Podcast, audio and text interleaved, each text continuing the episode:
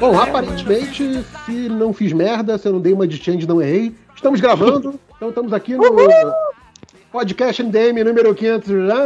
É, não sei se esse é o primeiro bloco, segundo bloco, sei lá, é, tá, tá uma zona essa porra, mas assim, vocês estão ouvindo isso aí, tá certo? E aqui acho que já é já o segundo, dá, dá pra falar que oficialmente que o primeiro foi meio de improviso. Esse tá sendo o, o episódio do MD musical, né, digamos é assim.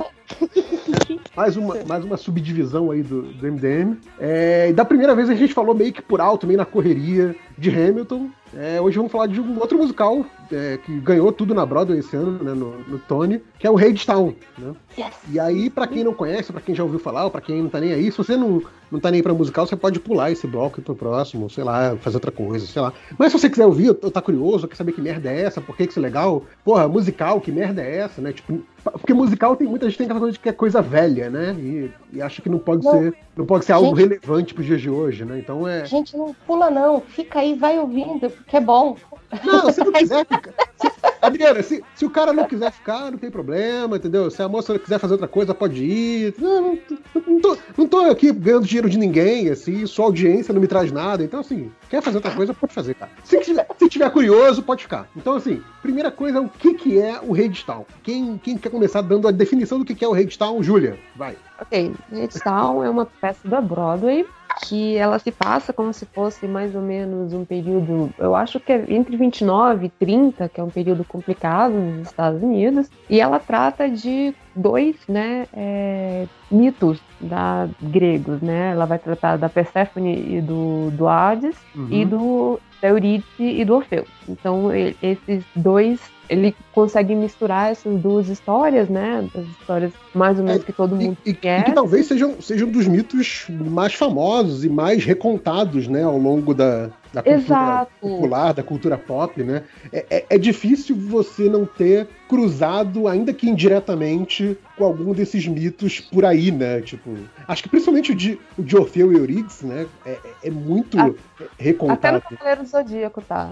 Até no Cavaleiro do Zodíaco, sem dúvida. Até no Cavaleiro do Zodíaco. Mas eu acho que essa junção é que é genial, né? Porque é um mito grego uhum. com músicas de jazz. Isso. E os personagens, a, a, assim, a, a, ambientação, os personagens, etc., eles estão vestidos como se eles estivessem ali nos Estados Unidos na década de, de, de 30, 40, é, é. né? É, eu acho legal porque, para ser essa coisa meio, meio mítica, né? Eles colocam é, é, uma época temporal, né? Você Sim, é. identifica, você identifica pelas roupas, e né, pelo por... ritmo, mais ou menos. Tudo bem que o ritmo também é temporal, mas a, a, a coisa, música, a coisa de, a, da importância do trem, né? A, a Então, importância é... do aço, da luz. Exato. Então, assim, você, você tem algumas coisas ali que te situam temporalmente, mas até acho que tem, tem um verso que eles falam isso logo na primeira música, né? Que tipo, é, não pergunte aonde, não pergunte quando, sabe? É tipo, Exato. estamos contando uma história velha, uma história antiga.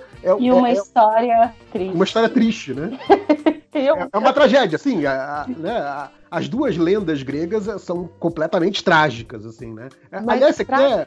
Pra ajudar a colocar no tempo, só, só porque eu, eu, acho, eu acho essas pequenas coisas muito, muito geniais. Tem um momento que a Persephone fala que, né, por que, que ele colocou essa luz ali, né? E é exatamente nesse período entre né, pós Primeira Guerra e até a década de 30 que, a, que o interior dos Estados Unidos estava levando energia elétrica, né? O boom que você tem de, das fabricações, então os rádios estão chegando. Às vezes as pessoas já têm rádio, mas a sua casa não, tá, não tem energia elétrica. Então, é, dá para entender que, por exemplo, um, um ano atrás, Redstone não tinha energia elétrica, luzes, né? Do tipo. E no ano seguinte que ela volta, você já tá com a face mais brilhante que um, um carnaval, né? Sim. É, mas, mas ao, ao, mesmo tempo a gente tem algumas coisas, tipo, sei lá, é, que eles misturam muita coisa, né? Então você tem, por exemplo, questão climática, que era algo que obviamente não se discutia nessa época e é muito discutida é, na peça, né? Não com, não com os termos que a gente usa hoje em dia, mas você vê que claramente tem, tem uma questão climática ali das pessoas não, reclamando. exatamente. Que... É, uma, é uma releitura da década Sim. de 20, problemas que a gente tem hoje. Sim. Então, que é muito. Tem uma música que a gente vai falar durante muitos Lógico. momentos do, do Build the Wall, Sim. mas ela, ela, ela escreveu essa música tem mais de 10 anos. A primeira vez que eu ouvi, foi a Gabriela até que me mandou, eu lembro assim, caraca, velho, eles tipo, fizeram ontem, né, a música. É. Não. Não, e, e teve muito essa, essa reclamação, né? a gente vai chegar nesse ponto depois, mas tem essa reclamação de que a, aquela acusação de ser uma coisa de esquerda, né? De que, obviamente, é uma provocação, quando não é. A gente vai falar mais, mais pra frente especificamente dessa música, mas assim, acho que para voltar pro, pra, pra origem da coisa, né? Antes de falar da, da origem da peça, é, a gente falou que são os dois mitos. Você quer dar uma resumida rápida de quais são esses dois mitos, Júlia? Tá, eu vou falar, porque tem, como mitos tem várias versões, né? Sim, sim. Mas eu acho que eu vou pegar a que as pessoas mais conhecem, né? Ah, ixi, a Persephone é filha de da, e da Deméter. Essa... É, obrigada. Ah, você, conta melhor que eu, então. Eu tô tá esquecendo nome. Não, é, é, porque, é porque, assim, como eu, como eu sou, fico nerdando sobre as paradas, eu fui ler até o, o Genius da, do musical, né? Que o Genius, não, pra quem não sabe, é, é, um site que eu sempre recomendo, que é um site que pega letras de músicas e ele abre as letras de músicas para comentários. Então, assim, para as pessoas poderem comentar o significado daquilo. E muitas vezes o próprio compositor das músicas vai lá comentar. Então... E corrige a galera. Assim, não, não, gente. É não, não necessariamente corrigir a galera, mas assim, ele abre o diálogo. Tipo, tem, tem uma tem uma, uma anotação que é uma anotação é, comprovada que é do autor da música. Isso, né, vai dar um peso para as coisas. Então é, é, muito legal, é muito interessante esse site. Eu gosto pra caramba, eu sempre vou olhar as músicas que eu gosto, eu vou olhar as letras lá.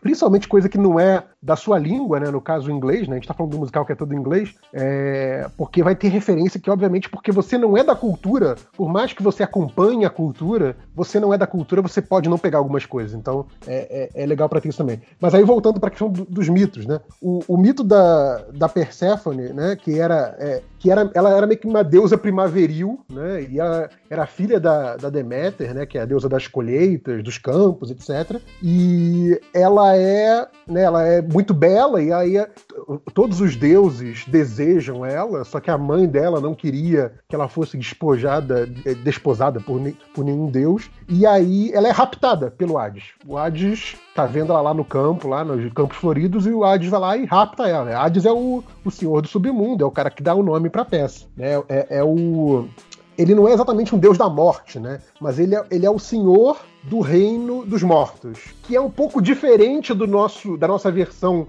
judaico-cristã do inferno, né? Às vezes a galera confunde e até o musical brinca com isso. O musical brinca com as contaminações de sentido que vieram para os mitos ao longo do tempo. É... Mas assim, o, o Hades ele é o senhor do reino subterrâneo. Como, como Zeus é o cara que manda na terra o, e, e, e, Poseidon ou, Netuno é o cara que manda nos mares, o Hades é o cara que manda no mundo subterrâneo, no mundo dos mortos. É, e ele vai e rapta a, a, a Perséfone. E aí é, depois rola o, o né, a Deméter descobre com a ajuda de outros deuses, aí vai variar como que ela descobre de acordo com, com a, a, versão da lenda, mas a questão é que aí ela pede a filha de volta pro Hades. Né? Ela fala, ó, minha filha não foi por vontade própria, ela foi sequestrada, é, então você devolve minha filha. E aí, só que aí o que acontece? É, pelas regras do submundo, você não pode consumir nada do, do reino dos mortos, porque você não pertence àquele reino. Se você consumir alguma coisa, comida, bebida do reino dos mortos, você passa passa a pertencer àquele reino. E o que acontece é que ela não chegou a comer ou beber, mas ela comeu né, é, para dizer que, que, ela comeu uma coisa mínima, né? O mito fala que ela comeu seis sementes de romã, quer dizer, uma coisa mínima do mínimo do mínimo, mas é o suficiente para tipo, opa, já tem aqui uma brecha jurídica para dizer que ela comeu, né? E aí fica aquela é. coisa, ela comeu, ela não comeu, seis sementes de romã vale ou não vale? E aí o que eles chegam num acordo é que a Perséfone iria ficar, aliás, Perséfone já é o nome dela como rainha do submundo, né? Ela ia ficar sendo a esposa do Hades e rainha do submundo durante seis meses do ano ano, e durante os outros seis meses ela ficaria na superfície com a mãe, e aí o nome dela acho que era Core, Coré, alguma coisa assim, que significa a donzela mesmo. Então essa coisa da juventude, da inocência mesmo. É, então, é, é, esses dois lados da Perséfone, essa, essa duplicidade da Perséfone, é, e que isso seria a origem do, das estações do ano. Né? Não exatamente as estações que são quatro, mas assim, a coisa dos ciclos de, de agricultura, né? O ciclo da plantação e o ciclo da colheita. Né? Você tem o período da estiagem e você tem o período do crescimento. É, isso é, é, é, a explicação, né? é a origem da, desses, desses ritmos da natureza, né? De estiagem e de prosperidade. E também tem esse lado que a, a gente vê na peça,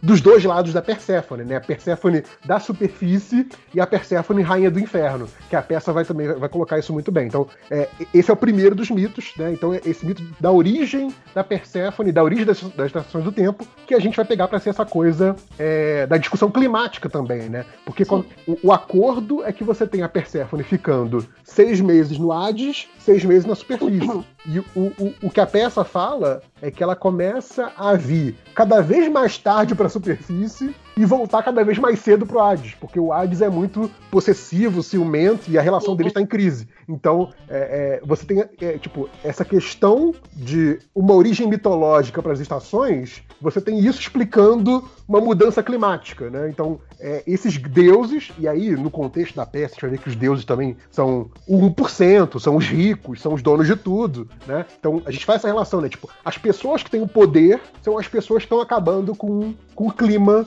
no caso da, daquela cidade sem nome, da superfície, né? É, mas estão acabando com o clima do mundo, né? Então, você usa a mitologia para puxar para um problema atual. Então, isso já é um pouco da mistura da peça. E esse é o primeiro mito, que talvez seja um mito mais, é, é, mais secundário né, da peça. O mito principal mesmo é o mito de Orfeu e Eurídice, que é uma história que já foi muito, muito, muito recontada, mas que basicamente é Orfeu, que era o poeta, e tinha lá a sua harpa, e, e, a música que ele fazia encantava até os deuses. Ele era um cara super, super é, é, abençoado, dotado, talentoso, etc. É, ele casa com a Eurídice, e aí tem várias, várias é, é versões para a morte da Eurídice, mas uma delas é que ela é picada por uma cobra e aí, quando morre, vai para o reino dos mortos. O, uhum. o, Orfeu fica inconformado com isso e ele resolve, mesmo vivo, ir até o mundo dos mortos atrás dela. E aí, obviamente, tem toda uma série de, de coisas que ele tem que enfrentar para chegar nesse mundo dos mortos mas em geral a música dele, a, né, ele, esse dom que ele tem, é, salva ele. Né? Então a coisa daquele. Ele acalma o, o, o cachorro, o, cére, o Cérbero de três cabeças, né? Ele acalma o cachorro com a música dele, é, as paredes que fechavam em volta dele, ele com a música dele faz as próprias pedras obedecerem ele e as paredes se abrem. Então é toda uma série de coisas que a música dele torna possível ele chegar até o Hades. E aí, quando ele toca a música, o lamento dele pela morte da Eurídice, até a Perséfone e o Hades ficam é, é, penalizados com a questão dele, né? Com, tipo, ficam com pena do, do Orfeu, entendem a dor dele. E aí o Hades propõe isso, que é, a Eurídice vai poder voltar com Orfeu, só que ele tem que caminhar na frente e ela vai caminhando atrás dele e ele não pode olhar para trás. Se ele olhar para trás, se ele duvidar, se ele fraquejar, a, a Eurídice volta e fica presa no, no mundo dos mortos para sempre. E aí o que acontece é que, obviamente, como isso é uma história triste, é uma tragédia, quando chega próximo do final, Orfeu olha para trás, fica na dúvida de se a Eurídice estava atrás dele realmente ou não. É, existem versões de que é, rola um barulho, ele é ofuscado por alguma coisa, mas enfim, é, a questão é que, de um jeito ou de outro, ele olha para trás e aí a Eurídice é arrastada de volta pro mundo dos mortos. E o Orfeu é. fica, fica vagando pelo mundo, cantando a perda da sua amada. Então, né? gente, gente, gente, mas assim, a gente precisa frisar que, que apesar da gente estar tá falando assim de tragédia grega, né? De, de, de, de, mitos, de mitologia, o escambau e, e, e, e a coitada da, da Eurídice presa eternamente no submundo, a genialidade de Redstone para mim é que, apesar de todo esse pano de fundo, apesar de tudo, tudo é, é, essa a história resumida que o JP contou, você passa a peça toda batendo o pé e querendo dançar junto, porque é uma peça para cima. Os personagens são muito, muito, muito, eles são muito carismáticos. Sim. As, Bom, assim, a gente não contou que nós temos dois orelhas e a Adriana que foi na Broadway. Assim, Exato. É, é. A Adriana é a afortunada entre nós que viu essa parada ao vivo. A gente tá aqui só de ficar pescando referência aqui e ali, procurar bootleg mal filmado, mas a, a, a Adriana é a pessoa que esteve lá em loco. E, não, é. Não, e, e, eu acho que é isso, né? Acho que o grande desafio ah, do, do é, é, é tipo, cara, você poderia recontar uma tragédia grega como uma peça de teatro normal? Poderia, ok. Entendeu? Você poderia fazer uns versos que musicassem essa tragédia grega? Poderia, óbvio que poderia. A questão é, qual seria a relevância disso para o mundo atual? Por que, que isso seria relevante? Por que, que isso ganharia o prêmio de melhor peça musical do ano? Né? É, então, assim, a, a, questão que eu acho que é, que é importante é tipo assim, não é a história em si, é a transformação que essa história passou. E aí eu acho que é importante falar de duas pessoas, duas mulheres, inclusive, acho que não por acaso, que é a Anaís Mitchell, né, a compositora, e a Rachel Chavkin, que é a diretora que ajudou a Anaís a, a transformar isso na versão que existe hoje na Broadway. É, e que tem essa questão, é, o, o início disso né, foi. Primeira coisa, deixa eu voltar um pouco é que a questão é que você pegou essa tragédia e você, como a Júlia colocou, você colocou numa, num outro espaço temporal, está usando para discutir outras coisas, você está trazendo isso para uma realidade que importa para quem está vendo a peça hoje. Não adianta você falar, ah, os campos do Olimpo. Nossa, foda-se os campos do Olimpo, sabe? O que, que eu tenho a ver com os campos do Olimpo? Agora, quando você começa a falar de mudança climática, a relação entre riqueza e escassez, a relação entre exploração do trabalho e liberdade individual. Você começa a falar de temas que reverberam com o público atual. Então, assim, você traz. É, é, você reconta aquela, aquela tragédia, você reconta aquela, aquele mito de uma forma que é, é relevante para hoje. Sim. E não importa que você saiba como a história termina, porque tem isso. É, é, você pode até não conhecer o mito, tá vendo pela primeira vez, e eu te dei um spoiler de como a, a peça acaba. Mas, né? mas a questão é assim: não importa você saber ou não. Inclusive, acho que se você já sabe, você tem muito mais subtexto de quem talvez está tá conhecendo aquela história pela primeira vez. Você, é, é uma peça que tem um valor de, de rever ela, porque você vai pegando mais nuances da coisa conforme você rever. Por que isso? É tipo, como é que eu torno essa história já batida é, relevante de novo?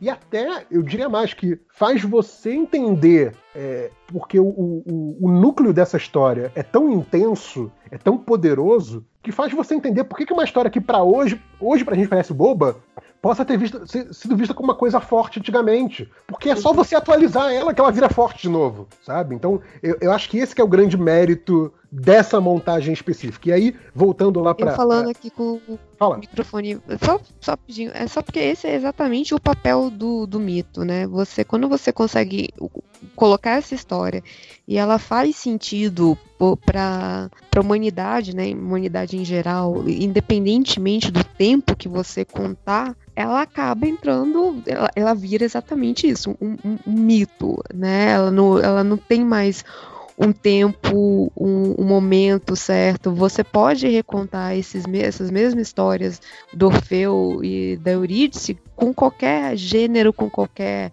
é, etnia, com qualquer, em qualquer lugar, que ela toca pontos que são caros a qualquer pessoa da humanidade e você pode colocando em qualquer momento histórico, ela vai caber ao que está passando, quer dizer, a gente, tá, ela, a gente reinterpreta ela de maneiras diferentes, sabe? Então, sei lá, provavelmente quando redescobriram essa peça, sei lá, algum muito tempo atrás, as pessoas enxergavam ela com outros olhos. Hoje a gente consegue botar um discurso meio comunista, né? Comunista, é comunista, socialista, socialista, pronto. Na voz do Orfeu, sabe? As, antigamente as pessoas viam, sei lá, o Orfeu simplesmente como aquele cara da, da música clássica que embeleza todo uhum. mundo.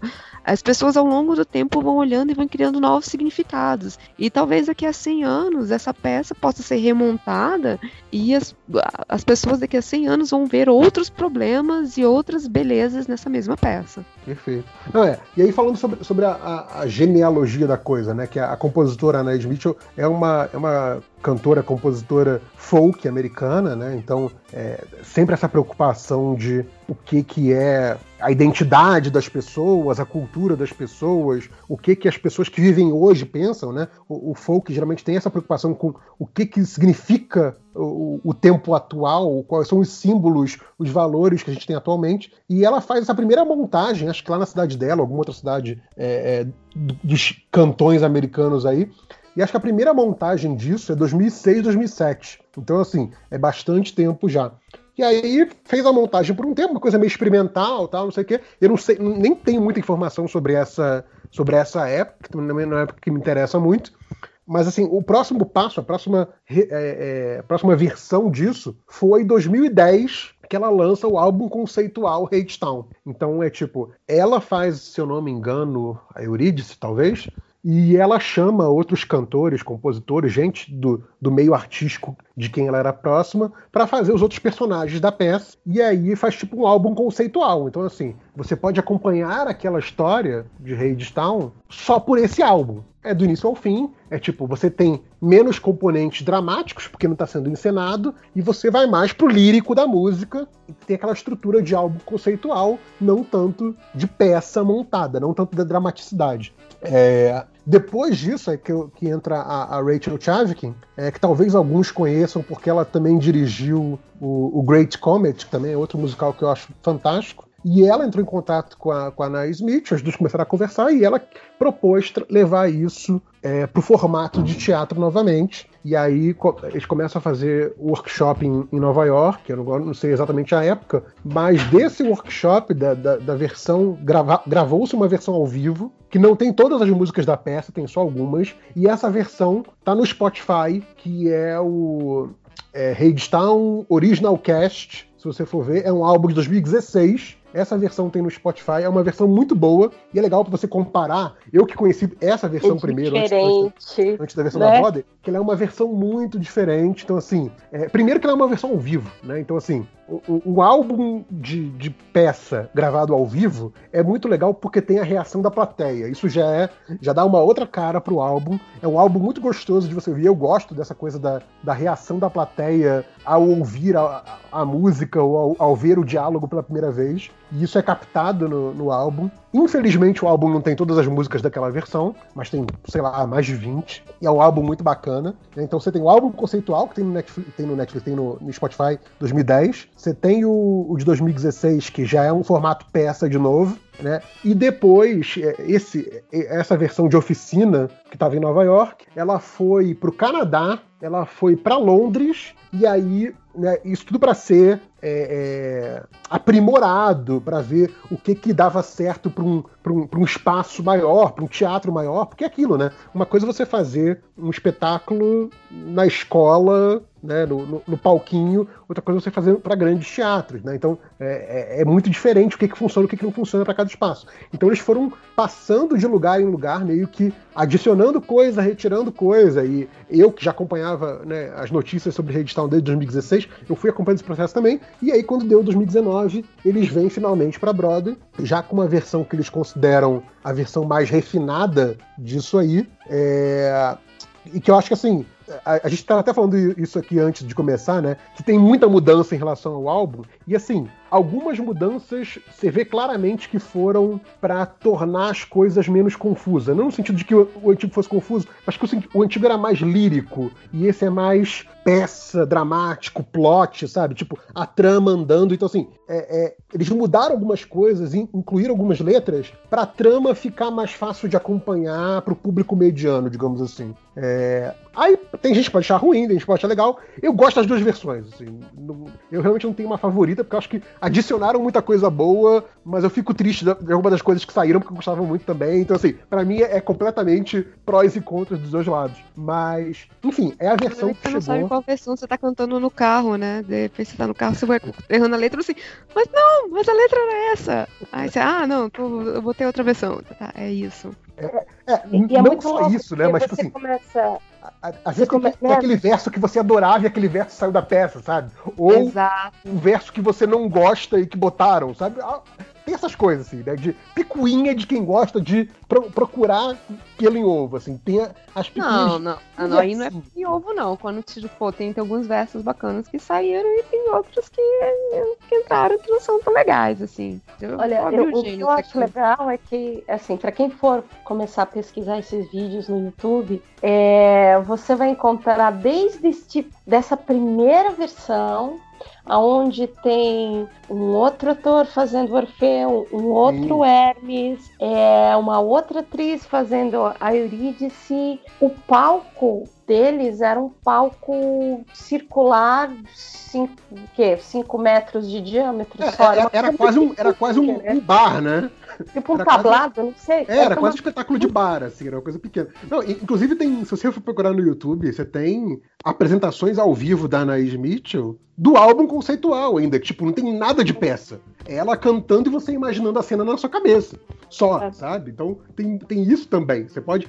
É, é, por ter tido esse caminho muito longo, de 12 anos, é, você tem muitas versões para conhecer, caso é. isso seja de seu interesse. Né? E o que eu acho legal também dizer que é, é, Reedição ele foi criando ali um, um, um fandom muito próprio, né? A coisa do boca a boca, as pessoas passando o link de Spotify umas para as outras. Isso tudo antes de Broadway, né? Antes de sim, qualquer. Olha, sim, ouve é esse CD aqui que você vai gostar. E como Não, o CD tem. É, é, é, impre impressionante o alcance que o Spotify te dá, sabe? Exato. Porque é isso. Você não tem uma grande montagem ainda. A primeira grande montagem realmente foi a de Londres. E você, sem ter uma grande montagem, você já tem uma base de fãs pelo mundo por causa do Spotify, né? Isso é muito louco. Com fanart, fanfic e, e, e afim. Então, quer dizer, já tinha. Quando a peça chegou na Broadway, já tinha ali um mini fandom montado e que a peça da, da Broadway só fez isso explodir mais ainda, né? Lógico, ah, é. Até porque ganhou tudo, né, eu... nesse ano. Sim, tudo que Olha, esse ano. Eu, eu descobri a peça, é, tinha muita animação, as músicas com animação, alguém ilustrou, sabe? Sim. Então você tinha metade do, do álbum conceitual, aquele primeiro álbum, ilustrado que alguém ouviu, fã, e como não tinha peça ainda, desenhou de como, como ela imaginava que eram as, os personagens, alguma coisa assim. E tem no YouTube, assim, é muito bonitinho o traço Sim. da menina. É, Era... Foi uma das coisas que me ajudou bastante no início. Uma da, assim, me impressiona demais, demais, demais é a, a, a cenografia a cenografia, né, os cenários, enfim, porque a construção do palco é tão genial, porque o palco da Broadway é, é basicamente num semicírculo, né? E, isso é um, assim, não é spoiler do papo do fim, né, do podcast, que é quando eu vou falar da, da Broadway, mas. Não, já, já, teatro, pode, já pode ir falando, assim, já dá o seu o testemunho teatro, aí. Tá, o teatro é minúsculo, o palco é minúsculo, mas eles conseguiram usar de uma forma tão inteligente que você acompanha a história de todos esses personagens, desde o primeiro encontro deles do Orfeu com a Eurídice num bar, até o momento que ela vai para o submundo, o momento que a gente conhece o, o, o Hades, que a gente conhece a Perséfone no submundo, e o momento que o Orfeu vai atrás dela. E ele encontra a Hidra, ele encontra todos os, os, os, os monstros citados, né? Enfim, no mito. Uhum. E eles construíram tudo isso com luzes, sombra e, e, e alguns poucos. É o que eu tô pensando aqui. É, eu não sei nem como. Mas é um jogo de, de luz e sombra e cor você constrói na tua cabeça, é, é tudo tão bem é, é, elaborado que você acaba viajando junto com os personagens. E quando uhum. você, na tua cabeça, volta na peça e você começa a pensar nas cenas, você fala, cara, foram poucos recursos, mas sim, tão sim. bem estudados que eles são. Não, eu acho que eu acho que é muito impressionante a, a descida depois a subida do, do Orfeu pro inferno, né, pro Hades, que é assim, cara, como é que você faz um trajeto que nem existe é, é, é, fisicamente, né? É um trajeto metafísico. É, é, um trajeto tipo alguém descendo do mundo dos vivos para o mundo dos mortos. Como você faz isso visualmente, né? Ou, ou, você vai usar, sei lá, muito efeito especial. Você pode pensar, sei lá, como teve ali o, o Coco da Disney, o o Book of Life da, da DreamWorks, é, é, nem é da DreamWorks, é de outra, de, outra, de outro estúdio, mas enfim, você pode pensar isso em termos de animação, você pode pensar isso em termos de efeitos especiais, só que ali eles fazem na sua frente contando com a sua imaginação, né? Isso é muito espaço imaginário do teatro, né? Isso é muito legal. Sim, sim. E a estrutura do palco são três círculos, um dentro do outro, e cada círculo ele gira em uma direção diferente. Então, os personagens eles fazem muito esse jogo de estar encaminhando num, num lugar só ou caminhando em círculos diferentes, indo para direções opostas, né? Uhum. E brincando com essa coisa uhum. deles nunca se encontrarem, enfim. É, tem uma das cenas mais famosas, e a música também mais famosa, apesar que não é uma das minhas preferidas, mas é, é a Wait for Me. Uhum. É quando o Orfeu vai atrás da Eurídice. É, ele tem os outros uh, bailarinos, cantores, enfim, que são. Uhum. Eles. É, um, como é que a gente poderia explicar o personagem deles? Assim, quando eles já estão com aquele, aquele visual de. Ah, de... Eles, eles são chamados de trabalhadores, são os trabalhadores de Redstone. É, os trabalhadores de Redstone. É porque Redstone lembra muito aquele filme, Metrópolis. É aquele estética meio. Total. Assim, na minha mente, Redstone é meio Metrópolis, sabe? Desses é, trabalhadores, desses operários. Dão... É, então, é, é, até uma parte que a gente pode falar que a gente, não, a gente não tocou muito nisso, que talvez também seja parte do porquê que o, o troço é tão maneiro, que é a dupla leitura. Então a gente tá falando, ah, mundo dos vivos, mundo dos mortos, é, a cidade de Hadestown é uma cidade, não sei o quê. Por que, que é Hadestown e não o Hades do, da, do mito, né? É, e, e, e, eles trabalham o tempo todo nessa dupla leitura. Então você tem, na, na leitura, digamos assim, mais próxima do mito, né? Você tem deuses você tem homens, você tem o mundo dos vivos e o mundo dos mortos, só que ao invés de ser chamado de Hades, você chama de Hadestown, né? A cidade do Hades. É, e você sabe que as pessoas estão no mundo dos vivos, como é que elas vão para o mundo dos mortos? Morrendo, né? É óbvio. Então, assim, é, você tem esse plano, que é o plano mais mitológico, e tanto a encenação quanto a letra das músicas trabalha nesse plano o tempo todo, mas você também tem a coisa de você ter uma cidade sem nome, que é uma cidade meio que é, tá passando fome, tem poucos recursos, etc, etc, etc, mas as pessoas tentam viver a vida da forma mais alegre, mais satisfatória possível com, com esses recursos. E você tem a cidade de onde vem o dinheiro que faz essa, essa primeira cidade sobreviver, que é a, a Redstone, que do, tudo leva a indicar que é uma cidade que se construiu a partir de uma mina, né? Então, uma cidade abaixo do nível do mar, é uma cidade que as, as construções possivelmente foram feitas direto na pedra por causa da mina. É, então, você tem a questão da eletricidade lá, a riqueza que a mina trouxe. Então, você tem recursos é, minerais, né? Pedras preciosas, você tem óleo, né? O petróleo e tal. Então, é, é, é uma cidade de onde tem a riqueza, mas é uma cidade que ela é opressora por natureza, porque sim, ela é uma sim. cidade de condições subhumanas de existência. E que o único motivo para você estar numa cidade como essa é para trabalhar. Então é um trabalho duro, é um trabalho praticamente forçado. A gente vê que tem um.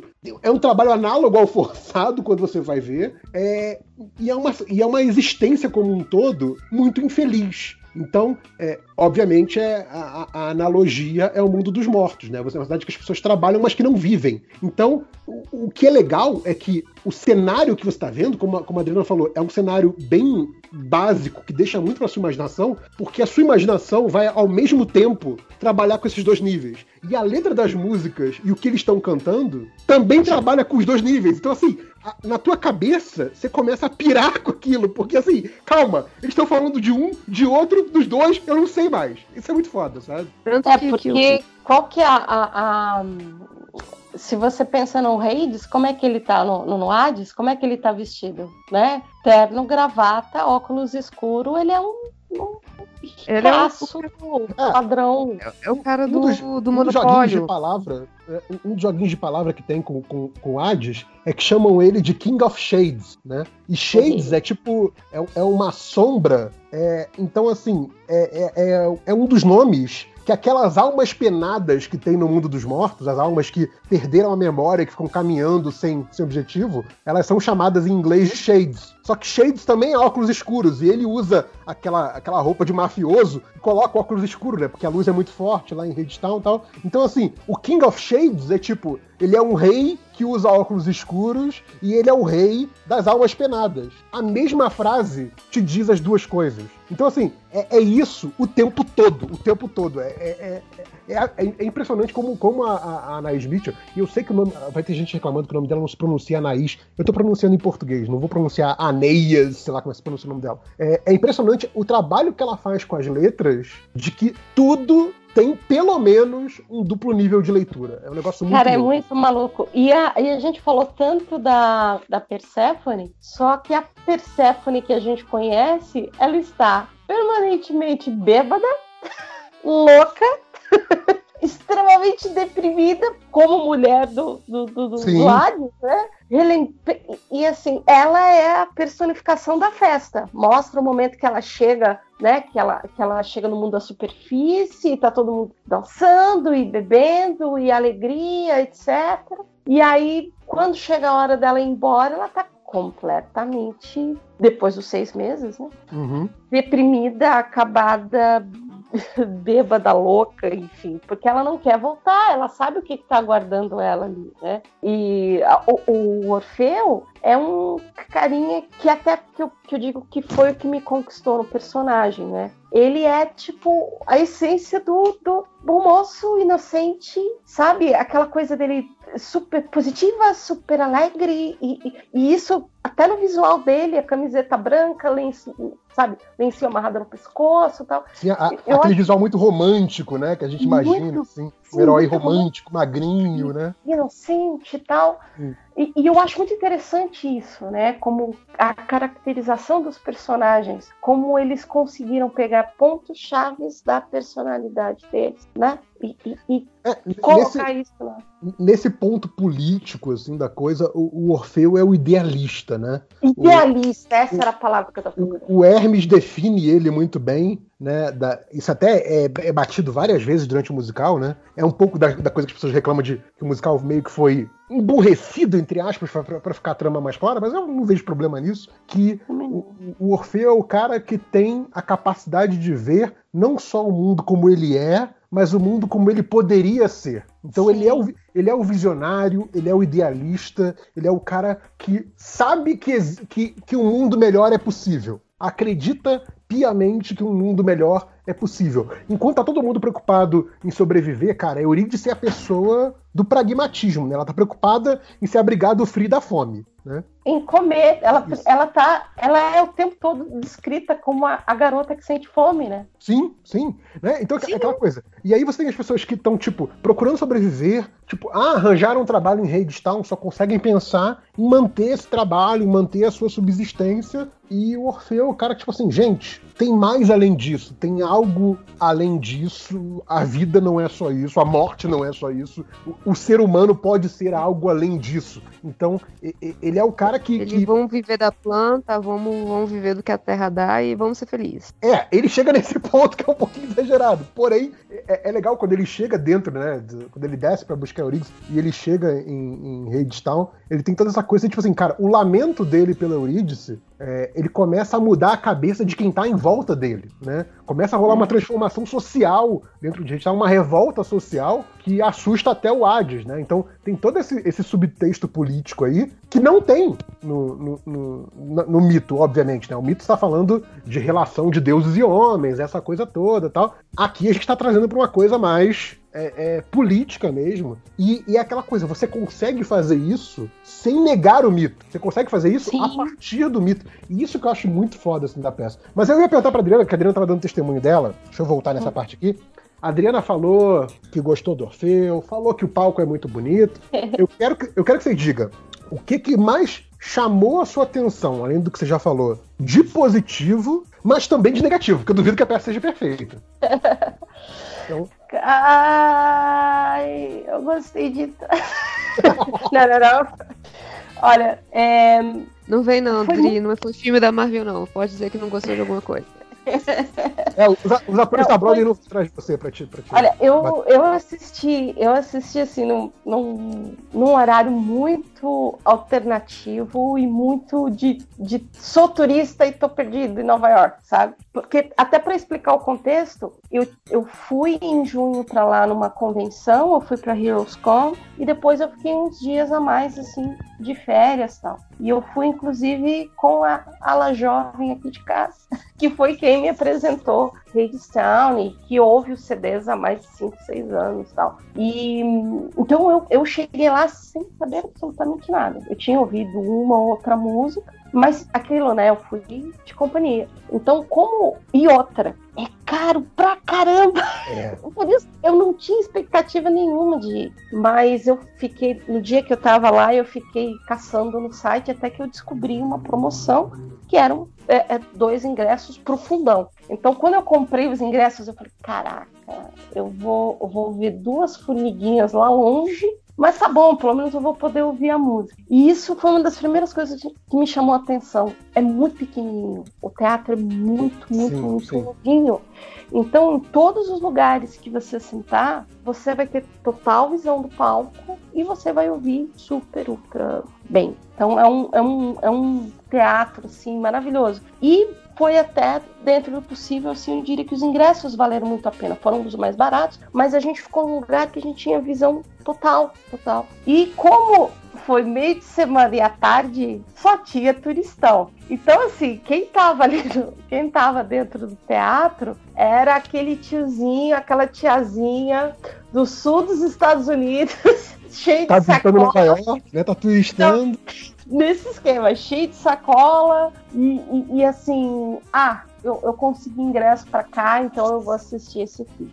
Você conseguia ver claramente quem era o fã hardcore, que era o pessoal que estava da cabeça aos pés com o bottom, né, com, com o seu pin ali, camiseta, tênis e, e sacola, tudo Hadestown, tudo né? Orfeus, Eurídice, os CDs na mão e tal. E o pessoal que estava ali meio de né, cair de, de, de cair de, de, paraquedas aqui no meio. Ah, me chamou a atenção também a assim, sem, sem brincadeira, assim, a simpatia do pessoal que, que, que, que trabalhava ali no, no, no, teatro. Todo mundo sorrindo, todo mundo de bem com a vida. Eu pensei, meu Deus, o que está acontecendo? Acho que a peça contaminou as pessoas, porque o elenco também, ele tem, apesar do tema, assim, me passou essa impressão. Todos eles, assim, muito simpáticos, muito acessíveis, assim, ao público. Tanto que, chegando lá que eu descobri, tem até essa tradição, né? O pessoal termina a peça, vai todo mundo para a saída esperar os atores, né? Sim, sim. Que tem a, a coisa da, da, da, fotinha, a selfiezinha. Que eu sei, boa parte do, do, dos teatros, enfim, eles têm. É, é, é, acabam fazendo isso. Mas, pelo que me explicaram, com Hadestown, os atores têm essa, essa ligação com o fandom, sabe? Já uhum. virou meio que. Tanto que terminou a peça, eu saí, tinha um grupinho ali de 40 pessoas já na porta onde, onde os atores iam sair, né? Pra tentar a selfie. E olha, eu saí absolutamente apaixonada pela voz do rapaz que faz o, Orfeu. Eu, o, quando eu penso no musical, eu, e eu, assim, eu curto musical, eu, eu vou assistir é, sempre que, que, que dá. Infelizmente, eu assisti Cats. Você viu Deixa eu perguntar, você viu com, com, todo o elenco original, com todo o elenco principal? É ou tinha algum substituto? Então, com exceção da Euridice, eu vi o, o, o, elenco original. Infelizmente, a Euridice não tava lá. Ah, é... mas já viu a? Tá, foi foda, velho. Maravilhoso. Aquela voz, aquela voz daquela mulher é... Nossa senhora.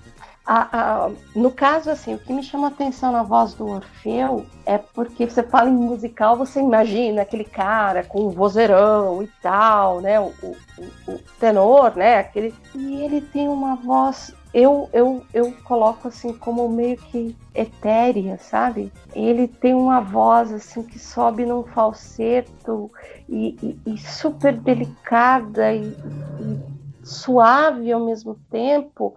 Das, das, duas vezes que deu aquele nozinho na garganta era sempre quando ele estava cantando. Eu, Você eu chorou, achava... Adri? Chegou a chorar? ah, ah sim. Não, cara, eu, eu na, na, primeira vez que eu vi a, a filmagem de Londres, eu chorei, cara. Imagina, eu tô perguntando, tipo, não é pra soar, não. Cara, tipo, não, eu, eu chorei, chorei. É, eles fazem, tem um determinado momento que ele tá no submundo e ele tá tentando escapar com a Eurídice e ele começa a cantar a, a tão famosa que é literalmente só lá lá lá lá lá lá, lá é aquela música. Uhum. Cara, eles fazem um jogo de luz que ele canta música e tá na ambientação do submundo. Então as luzes em tons de azul, tudo na sombra e, e, gelo seco e a fumaça tal. Ele começa a cantar essa música e começa a cantar e, porque é uma música de renovação, né? E, e, e sobre renovação, sobre amar novamente, etc. Né? O, o, o espírito da música. E começa o, o palco começa a ser inundado com uma luz amarelada, amarelada, como se fosse o nascer do sol, saca? E de repente explode tudo em luz, assim e a, e a voz dele cantando e as pessoas todas os trabalhadores param como se eles tivessem acordado de um transe, sabe? E é ele e o violão. É, é um é meio catártico, sabe? É, um, é, só de falar já dá um nozinho na garganta de novo. Dri, é. você falou, você falou do, do Orfeu, que é o. Esqueci o nome dele, é o Rive Carvey, eu acho, se não me engano. Rive Carvey. É, eu não sei se você sabe, talvez seja uma curiosidade. Você já ouviu falar de uma peça chamada Spider-Man Turn Off the Dark? Não. Então, pra quem é... não sabe, esse é o famigerado, famoso, infame musical do Homem-Aranha na Broadway, tá? Não é esse musical morreu uma pessoa? Não, teve problema de, de acidente, teve, teve, teve uma porrada de coisa. A produção foi um desastre, a ah. peça foi um desastre, acabou cedo. Foi, foi, foi bizarro. Assim. É, hum. Então, o, o elenco original dessa peça da Broadway, você tem o seu querido Orfeu, o Reeve Carvey, fazendo o Peter Parker. Eu consigo ver isso.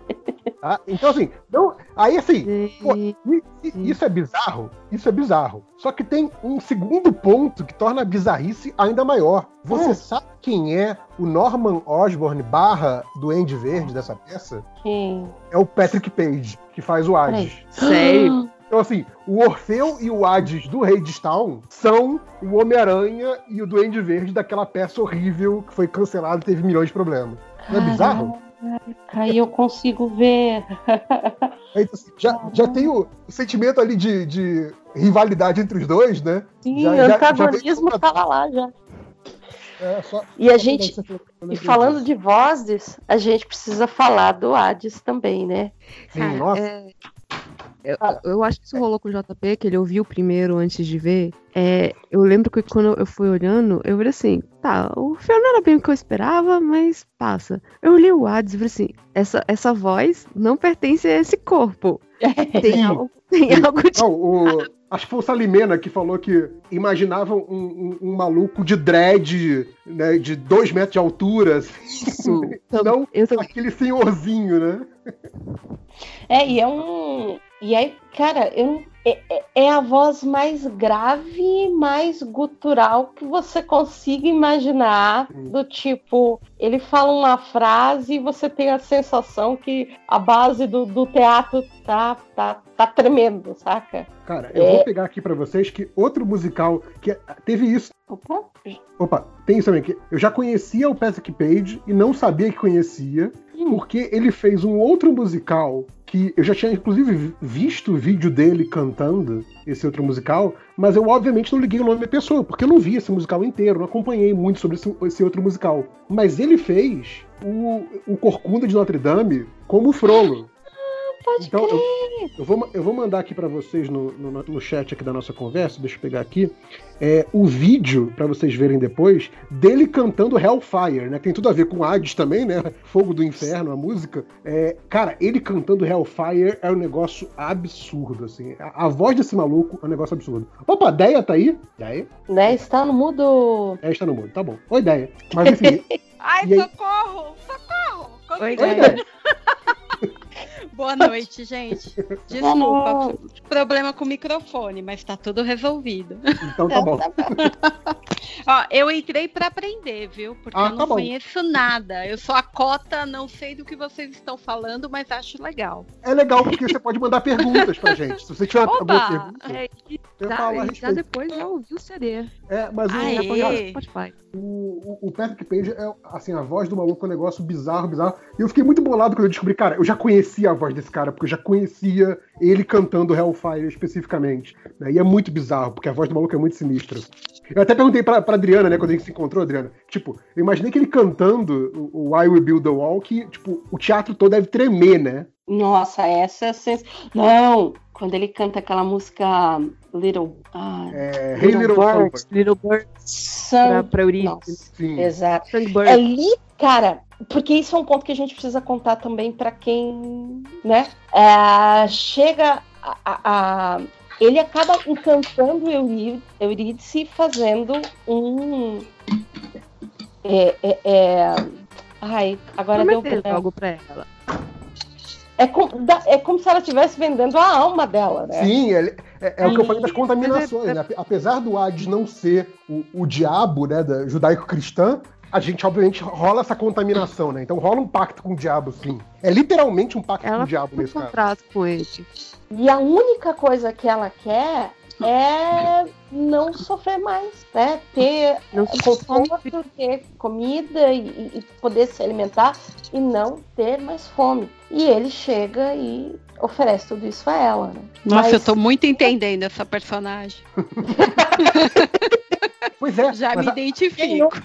A, a, a, parada é que assim, o que eu fico muito bolado, tanto da, da Eurídice quanto da, da Persephone, né? Acho que isso é importante. Como eu falei, né? Foi escrito por mulher, foi, foi é, é, adaptado para a peça por mulher. É que as duas personagens que no mito são só vítimas, né? São só troféus, só coisa do tipo. É, elas ali têm agência, né? Tipo, é, elas estão na situação que estão, porque obviamente o, o mundo é, é, é, horrível, é injusto, mas elas estão na, na, na, situação específica em que elas estão por escolha. É uma escolha horrível, mas é uma escolha. Né? É, Porque e... no, no, caso da Persephone, JP, ela, eles invertem o, o mito e não aparenta que é um rapto. Parece que eles Sim. foram apaixonados, a Persephone e o Hades. É, rola esse acordo mesmo dela voltar, até porque também, se não me engano, tem essa versão da, da lenda também. Que eles se casam escondido, ela vai, e aí, pra, por como a mãe dela ficou muito triste, ela volta durante seis meses, né? Aí as uhum. estações do né? Tipo, quando quanto mais longe ela tá da, de casa, né? Fazendo muito tempo o inverno, que é o período uhum. mais frio, e aí quando ela volta, que tá aquecendo, né? A primavera e, e, essas coisas. E eles usam essa versão, então eles não usam uma versão do que ela foi roubada, machucada e do contra a vontade dela. Sim, não, sim. um casamento que tá dando mal, como acontece com casamentos todo dia, mas é, foi um, houve amor em algum momento desse casamento. É, é o, o contra a vontade nesse caso não se refere à origem dela como rainha do submundo, mas se referem se refere à situação atual que a gente vê na peça, né? Tipo, ela obviamente aquele acordo que eles têm de seis meses na superfície, seis meses em Redstone, é um acordo que, com o qual ela não está mais satisfeita. Né? Ela está visivelmente contrariada, é o fato dela ficar drogada, bêbada o tempo todo. Né? É, é, tem esse lado. Mas assim, você vê que ela não é uma pessoa que, tipo, não tem agência do seu destino. Ela tá insatisfeita, mas assim, ela, ela é a rainha do submundo, sabe? Ela não... Tanto que, que ela dá um esporro, vários esporros, inclusive, no Hades durante a peça, que você fica assim, caralho, mulher, sabe? O que, que você tá fazendo, cara? O cara é o, é o manda-chuva. E ela não tá nem aí, tipo, enquanto eu for sua mulher, você vai me ouvir, assim, você cala a boca aí. Então, tem muito disso, dessa, dessa dinâmica dela ter mais agência, né? Ela tem duas músicas de apresentação. Ela tem uma música de apresentação em cima, né? Quando é ela que traz os vinhos pro pessoal, uhum. que é o calor que dá sem, sem, sem pedir nada. E ela tem outra, né? quando ela é apresentada como a rainha. A rainha do, do submundo, sim. É, que é, que, que é uma música que eu acho maravilhosa. Tipo... Sim, nossa, é a música que abre o segundo ato. Tem, tem um momento e, fantástico. Toda vez que começa essa música, eu acho que, que vai, vai tocar Socorro do, do Arnaldo Antunes, os primeiros acordes. Toda vez. E eu falei assim: caraca, não é eu sei que música é essa, mas eu, toda vez eu começo a cantar socorro, do nada. Tem, tem, um trecho sensacional nessa música, que ela fala do muro, né? Que tá o muro de Hadestown, e ela fala There's a crack in the wall, né? Aham. Uhum. Tipo, Se você olhar bem de perto, tem um. um, né? a, a, a, parede tá rachada. Exato. Tem, tem, tem, uma rachadura Nossa. na parede que é aquele assim, né? Existe um vislumbre de liberdade pra gente né? Tem esse, esse primeiro nível do texto. Só que também. JP, fala. Fala, falando em muro, vamos, por favor, falar vamos da falar, vamos falar. Eu tô, eu, tô, eu, tô, eu tô, guardando o muro, eu tô guardando o muro. O muro é legal, vamos, vamos falar do muro. Mas, enfim, quando ela fala da rachadura da parede, né? A rachadura do muro, é, ela, ela obviamente está falando lá com os trabalhadores que, olha, não percam a esperança, tem, tem um vislumbre de liberdade aqui para vocês, né? Não, nem tudo tá perdido. Só que ao mesmo tempo, é a hora que, logo depois que ela fala que there's a crack in the wall, ela começa a se dirigir para a plateia e apresentar a banda. Então, assim, ela tá anunciando que ela acabou de quebrar a quarta parede. É. E agora eu vou falar da banda. E aí começa a falar, ah, no trompete não sei quem, no teclado não sei quem, no violão não sei quem. E você fica assim, cara, é, é de novo essa coisa do jogo, de palavras, dos múltiplos, dos múltiplos níveis. A peça trabalha isso o tempo todo, isso, isso que eu acho a parte mais, mais legal. Mas como a Adriana falou, vamos falar do muro. É, Adriana, você que puxou aí, você quer falar o que, que é esse maldito muro que a gente não para de falar dele? ah, então, como o JP estava falando, né, o muro que cerca é, Hadestown e o que é de cair, é, vamos pôr assim, o queixo, vamos ser é, delicadas e gentis, de cair o queixo é o quão atual é esta bendita letra. Vamos construir, aliás, construímos o muro para que nós possamos ser livres. E, é, é, é, todo, é toda essa lógica letra... de que a, a, a principal, né, é, é, é, assim, é um canto de união, é um canto nacionalista naquele contexto da cidade, Exato. né?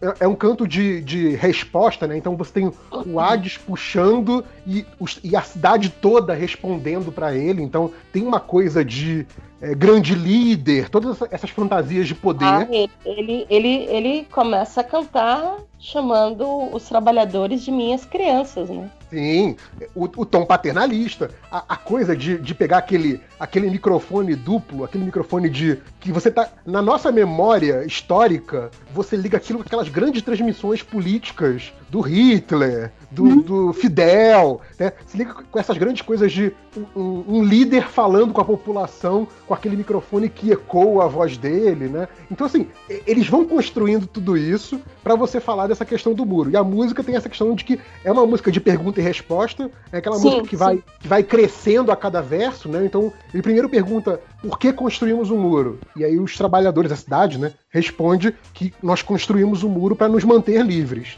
E ele pergunta: como o muro nos mantém livres? E eles falam: o muro nos mantém livres porque ele mantém o inimigo longe. Então, assim, ele vai construindo uma coisa depois da outra, vai crescendo a lista de razões, vai crescendo o que parece ser o raciocínio, a justificativa desse muro para o mundo externo, para a ameaça externa. Só que, no fim das contas, lá no final da música, ele pergunta o que que nós temos que eles deveriam querer.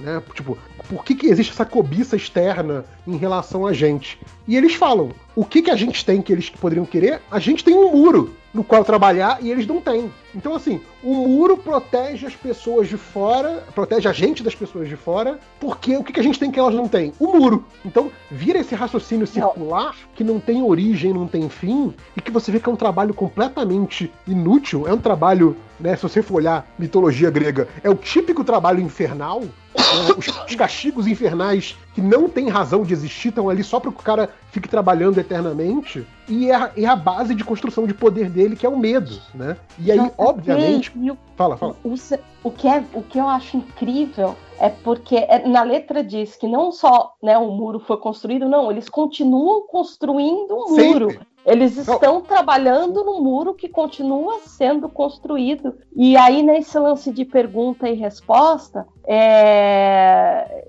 né, nos mantém livres de quê? Do nosso inimigo. Aí ele pergunta: e quem é o nosso inimigo? E aí o coro da cidade responde: o nosso inimigo é a pobreza. Uhum.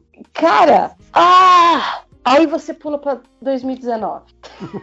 Não, é. Caraca. Quando, quando, quando essa música apareceu no, no, Spotify, na versão de 2016, começou a ter muita acusação de que, ah, obviamente, é uma campanha anti-Trump, porque o Trump estava em campanha e, é, e eu, um, um, dos motes de campanha dele era vamos construir o um muro, né? Então, assim, é óbvio que é esses esquerdistas aí falando contra o Trump. Só que a música, o, o álbum original que saiu essa música foi 2010. Então, assim, em 2016, essa música já tinha de publicação, né? Nem de composição, porque já são outros 500. Mas você tem uma publicação comprovada dela já há seis anos. Porque o que essa música, na verdade, faz é trabalhar com a velha metáfora do muro como separação Assim como você tem o, o contrário, que é a ponte comunhão, né? Tipo, vamos construir pontes. Você fala isso quando você quer promover a união das pessoas, a união das ideias. Vamos construir pontes. Quando você fala que quer separar as coisas, estão construindo muros. É, é, é uma das metáforas mais antigas do mundo.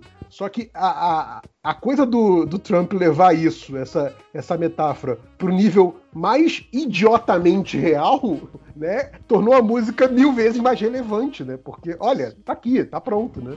E, ela falou que ela pensou na crise migratória, né? Que quando ela escreveu, ela pensou nessas metáforas, mas, tipo, também na questão do imigrante que vai chegando, porque tem aquela parte assim, que, que, que o, a, as pessoas da cidade falam, porque nós temos e eles não têm, e eles uhum. querem o que nós temos. O, os inimigos, o inimigo é a pobreza e, a, e, a, e o muro mantém de fora o inimigo. E é por isso que nós construímos a, o muro, nós construímos o muro para nos mantermos livres. Então, tipo, é, é, literalmente, ela vai construindo todo esse raciocínio, pensando em separação, só que na época ela não estava pensando na separação física, assim, né? Ela pensava mais em separação metafórica. E aí veio o Trump e falou assim: vou fazer físico. Tá aí, eu gostei da ideia. Esse, esse é o velho argumento da, da xenofobia, né? Do, de que, tipo, estão aqui vindo esses imigrantes para roubar nossas riquezas, porque eles são é, pobres e ladrões, etc., e querem roubar nossas riquezas. Só que, cara, é a lógica de imigração, né? Tipo, você como imigrante, você vai para um lugar que você acha que você tem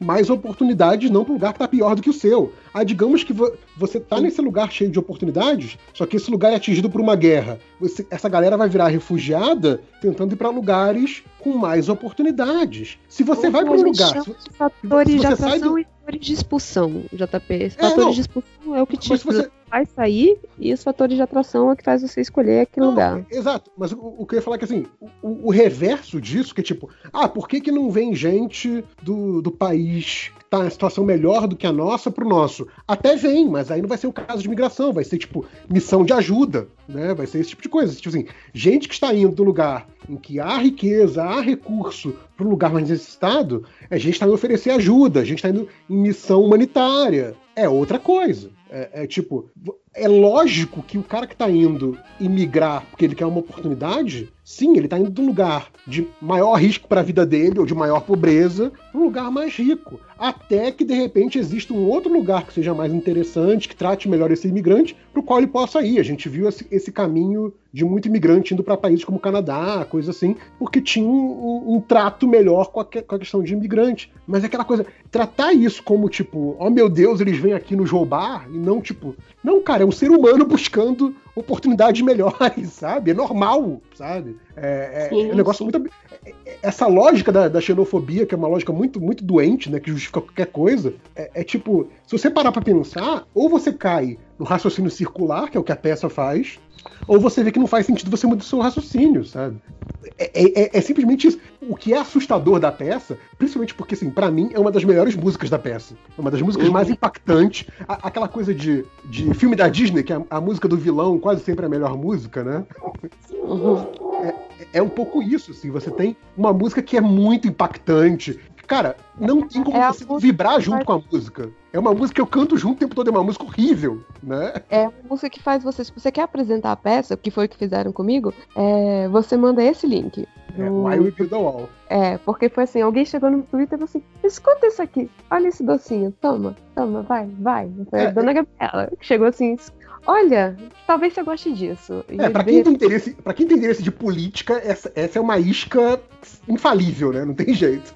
É, Mas acho dois dias eu tô a, ouvindo. A peça, a peça, toda tem todo um, viés político muito claro. Eu acho Mas que a, esse momento é o momento que dá o tapa na sua cara, se você não percebeu. Assim, não só isso. Como é uma música de é, pergunta e resposta, né? É as pessoas estão muito afinadas e é uma música gostosa de ouvir, assim, Sim. porque ela tem uma crescente e você vai desenvolvendo aquilo aí, e quando você não, não, não percebe, e como o, você tem essa parte do build the wall, build the wall, de repente você tá cantando, ela fica na sua cabeça, né? Sim. Isso, ela tem essa construção de que de vai martelando, martelando, martelando, aí você ouviu uma vez e de repente você tá na cozinha, é,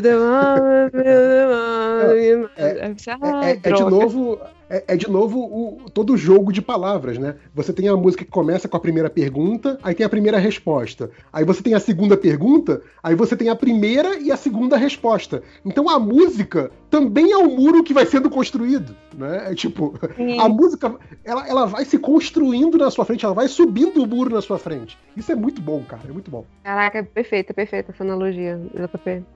Parabéns. Não, não, é, não é minha original, tá? Eu li a respeito disso. Ah, tá. Não, eu, eu, eu não sou, eu não sou esperto, desculpa. É, eu, eu, só tô, eu tô falando muita coisa que, assim, é, é exatamente isso, por isso que eu vou correr atrás das coisas, que, assim, eu, eu gostei da parada, assim, tá, tem muita coisa aqui pra, pra... É muito denso. Eu fui correr atrás de tudo que eu podia ler a respeito, porque eu gosto de nerdar, assim, em cima de, de, das paradas, sabe? É muito legal. É... E acho que é isso, né? Acho que esse é o exemplo mais, mais gritante de por que que por que, que essa peça tem uma relevância no mundo atual. Mas vocês listariam alguma, algum outro ponto que vocês acham interessante desse ponto de vista político da coisa? Cara, é, eu acho que tem, assim, o, o, eu não sei se manteve na versão de que tá na Broadway, mas na versão de Londres, o, o Eurídice, o Eurídice é ótimo, né? O, Eurídice. o, o, Eurídice. o Orfeu faz um discurso logo no, no, no, início que ele fala de que se, se todo mundo tivesse o suficiente, não iria faltar para ninguém, não, não, iria faltar para uhum. ninguém. Hum, deixa eu ver se consigo achar esse discurso de a letra desse discurso. É no. Acho que é no Living It Up on Top. Quando ele faz o brinde é... pra Persephone. Se você estiver procurando aí. Não, realmente eu não tô lembrando. Aliás, teve várias coisas de Londres que não tem na versão da Broadway, né?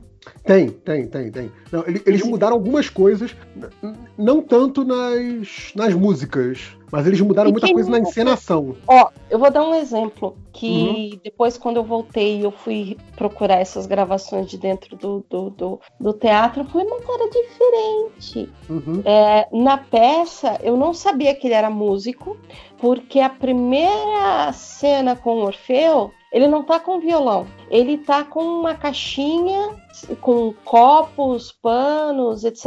Então, quando começa aquela cena que o Hermes está cantando e tá uhum. todo mundo sentado, tá ele tá limpando os, os, Ele tá indo de mesa em mesa passando um paninho. Sim, sim. Limpando.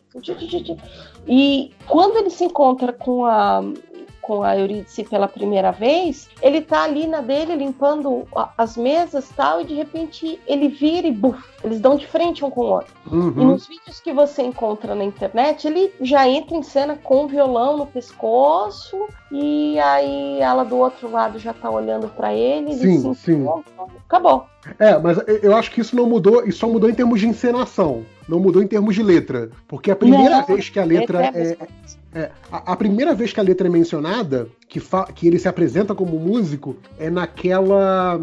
É na Come, primeira... With Me, que é quando ele dá a primeira cantada verbal, assim, na, na Eurídice, e aí na, naquela wedding song, já ele com violão, que é a seguinte. Ah, não, hum. mas quando o Hermes apresenta eles, eles apresentam ele como um poeta. Não, sim, mas a, é, a Adriana tá falando tipo assim, de quando ele pega violão na peça. Ah, tá, entendi. Entendeu? Ah, tá. O, o que ele fala é, né, que ele fala para nossa patrona Perséfone, que finalmente voltou para nós com, com vinho, vinho suficiente para dividir, não pedindo nada em retorno, exceto que nós deveremos que nós deveríamos aprender a viver como, como irmãos nessa vida e confiar que ela vai prover é, que, confiar que ela vai prover. E se ninguém pegar muito, sempre vai ter o suficiente para todos e ela sempre irá encher nossos copos. Cara, esse discurso em 2019 é um discurso extremamente poderoso, cara. É, é o discurso do, do, equilíbrio ecológico, né? Que, que é uma das questões que permeia a peça ali de, do desequilíbrio climático e tal, né? É, é... Não, mas você pode ver até como uma, uma crítica ao próprio capitalismo, né, JP? Não, a, a, peça, a peça como um todo é extremamente anticapitalista, né?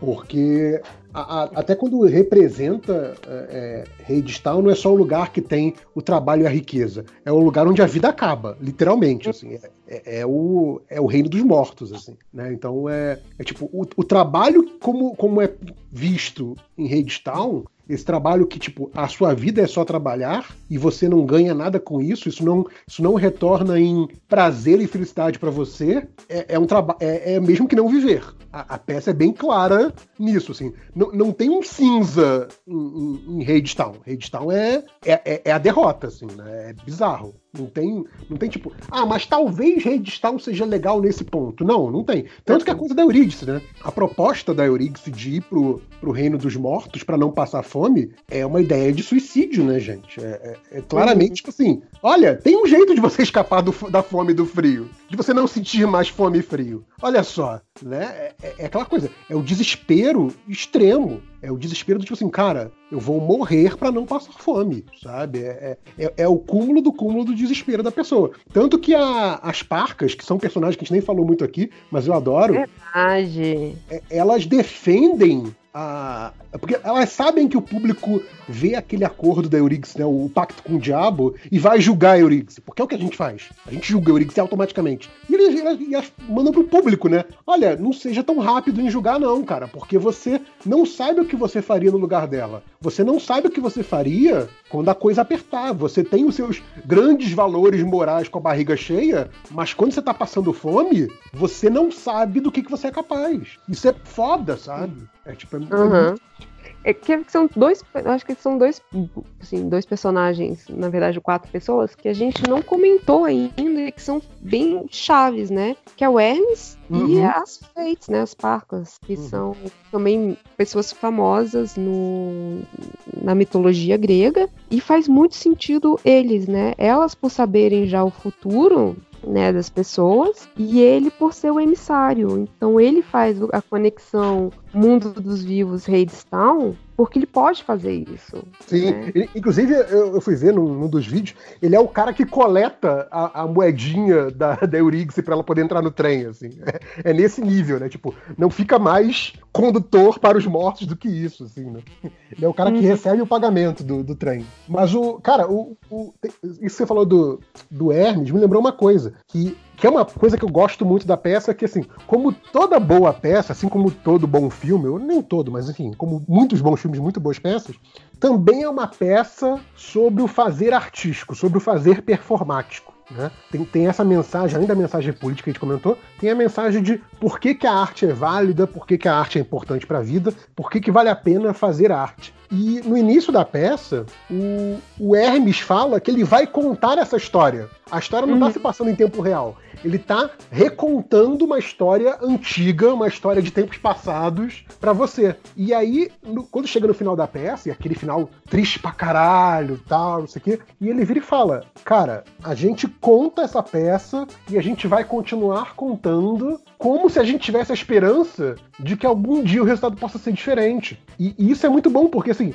cara, o, trabalho do ator de teatro que tá ali fazendo, no caso da Broadway, oito vezes por semana, repetindo o mesmo texto, cantando as mesmas músicas. Parece uma coisa meio louca, né? Tipo assim, cara, de onde o cara tira é, é, a vontade de fazer isso, o prazer de fazer isso? Mas é isso, a, a história que merece ser contada e merece ser recontada, e a gente conta sentindo aqueles sentimentos e provocando aquelas sensações no público toda vez que ela é contada. O fato dela já ser conhecida, o fato da gente que está contando já conhecer, não invalida a história, porque o, o valor da história está em ser contada. Cada vez que ela é encenada novamente, ela traz o seu valor novamente. Então também é uma peça sobre por que, que nós fazemos peças, sabe? Trazendo, de novo, origens lá, teatro grego. Então também tem esse lado que eu acho muito bonito, né? Que, inclusive, foi uma das coisas que mudaram na, na letra porque a letra original, ou pelo menos a, a, primeira letra que eu vi, a peça terminava valorizando o ato do Orfeu, valorizando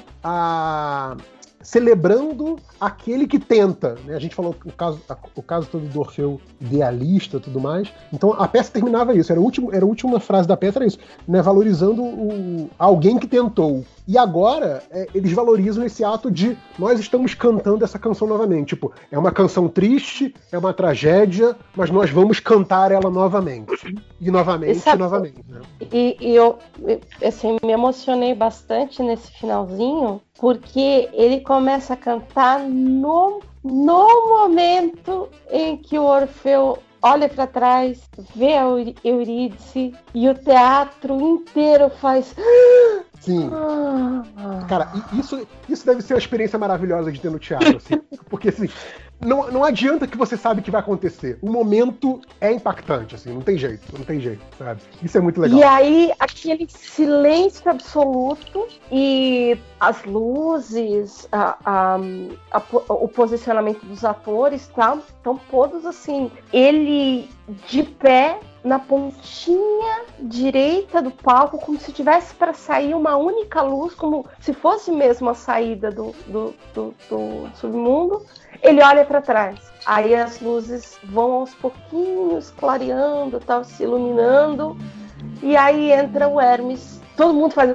Ah, não. Silêncio. Aí entra o Hermes cantando essa música. É, né? É uma história triste, mas ela precisa ser contada. E tudo isso que o, que o JP falou, enquanto ele vai entrando no palco e cantando, todos os atores entram no palco e vão rearranjando o palco, as mesas voltam para o centro, as pessoas que estavam sentadas na primeira cena voltam e sentam no mesmo lugar, as pacas voltam. Então, enquanto ele canta, o palco se arruma para voltar para a primeira cena e a peça termina exatamente onde ela começou. E, e isso é incrível. Com essa e, e, tem essa coisa que na, na, primeira música ele fala isso, né? Que é, é, é, uma canção triste, é uma tragédia. É uma história triste, é uma tragédia. Então, assim. Mas aí que ele, ele tá te dizendo que vai dar merda, sabe? E, e, mesmo assim aquilo te, aquilo te bate forte, assim. É muito legal, né? Mas a melodia da última música, ela não é triste. Ela é, olha, essa é uma história de amor, independente de como ela cabe. Então vamos cantar e falar sobre. Você claro, você você sente aquela melancolia do final pelo que aconteceu, mas ao mesmo tempo a melodia, ela, eu não sei explicar, mas ela meio que consola e Sim. ao mesmo tempo você se sente feliz pelo que você viveu. É, até dentro porque, Até porque coincide com a, coincide com a volta da Perséfone, né? Ele fala que a primavera voltou. Então tem, tem toda uma ideia de renascimento ali, né? Apesar de ser de ter acabado de ter o momento mais triste da peça, você eu, tem o um renascimento. Eu vou chorar de novo que, que aquilo serviu para alguma coisa. Cara, tem um verso dessa última, dessa última música que eu acho fantástico, que é isso, né? A, a plateia acabou de receber uma porrada, né? E aí ele vai falando se você tá sentindo aquilo, e aí ele pergunta: você pode ver, você pode ouvir, você pode sentir isso vindo como um trem? Por que isso, né? Você acabou de ser atropelado por um trem há um minuto atrás. E aí o cara, ele que meio que brinca com você disso. Tipo, é isso que a, que a peça é isso que o teatro vai te dar. Você acabou de ser atropelado por um trem e você continua aqui na sua cadeirinha assistindo, assim, sabe? Isso é um negócio. E ver isso ao vivo, é lógico a gente adora cinema, TV, qualquer outra representação visual. Mas você ver isso sendo encenado na sua frente é outro nível de experiência, né, cara? Não tem jeito. Caraca, eu já tô vendo fazer as duas chorar. É. e vamos falar da, da música de encerramento, a, a Curtain Call, Sim, aquela música de, que, é... que pra mim já tinha acabado. Sim, que é a minha que, música que, favorita da até... peça. É, é minha música favorita da peça. Eu... E já não tem no álbum anterior, cara. Eu, eu fiquei muito puto de não ter no álbum anterior. Ela tem só no, no álbum conceitual. E, eu, e, cara, era que eu mais tava esperando sair desse álbum da Broadway, que tem todas, né? Que agora no Spotify tem o álbum com essa versão da Broadway, que é essa versão que a gente tá comentando, e tem 40 músicas, tem todas as músicas da peça, porque a peça é, é cantada, basicamente, do início ao fim. As, as, interjeições que tem ali, os intervalinhos que tem ali, que são de, de diálogos, também tem no álbum. Então você tem o conteúdo completo verbal da peça, você tem no álbum. Mas fala dessa música, Adriano. Então, imagina uma pessoa que não entende nada, não sabe o que está acontecendo. Era eu nesse momento. Porque terminou a peça, todo mundo ficou de pé. Ah, lindo, maravilhoso! Uh! E, e, e aí vem os atores, e, e, um por um, e todo mundo batendo palma, todo mundo lá na frente. Uh, tá. Aí eu pensei, bom, acabou, né? Aí eu tô lá, tirei o celular e tô gravando, porque eu, eu, sou aquela que morre de medo de fazer coisa errada, porque tem a sensação que vai ser pega, que vai abrir um holofote em cima, sabe? É, mas, mas aí não tem problema, porque essa parte eles não se incomodam de gravar. Tem pelo menos isso. Então, eu tô lá gravando, ai que bonitinho, eles estão vindo na frente do palco, se despedindo, e de repente a Persephone pega um copo e começa a cantar. E aí os copos são sendo, vão sendo entregues para os outros atores, para as outras atrizes, mas ainda em personagem, eles meio que vão, entre aspas, servindo vinho para os personagens e eles cantam a última música.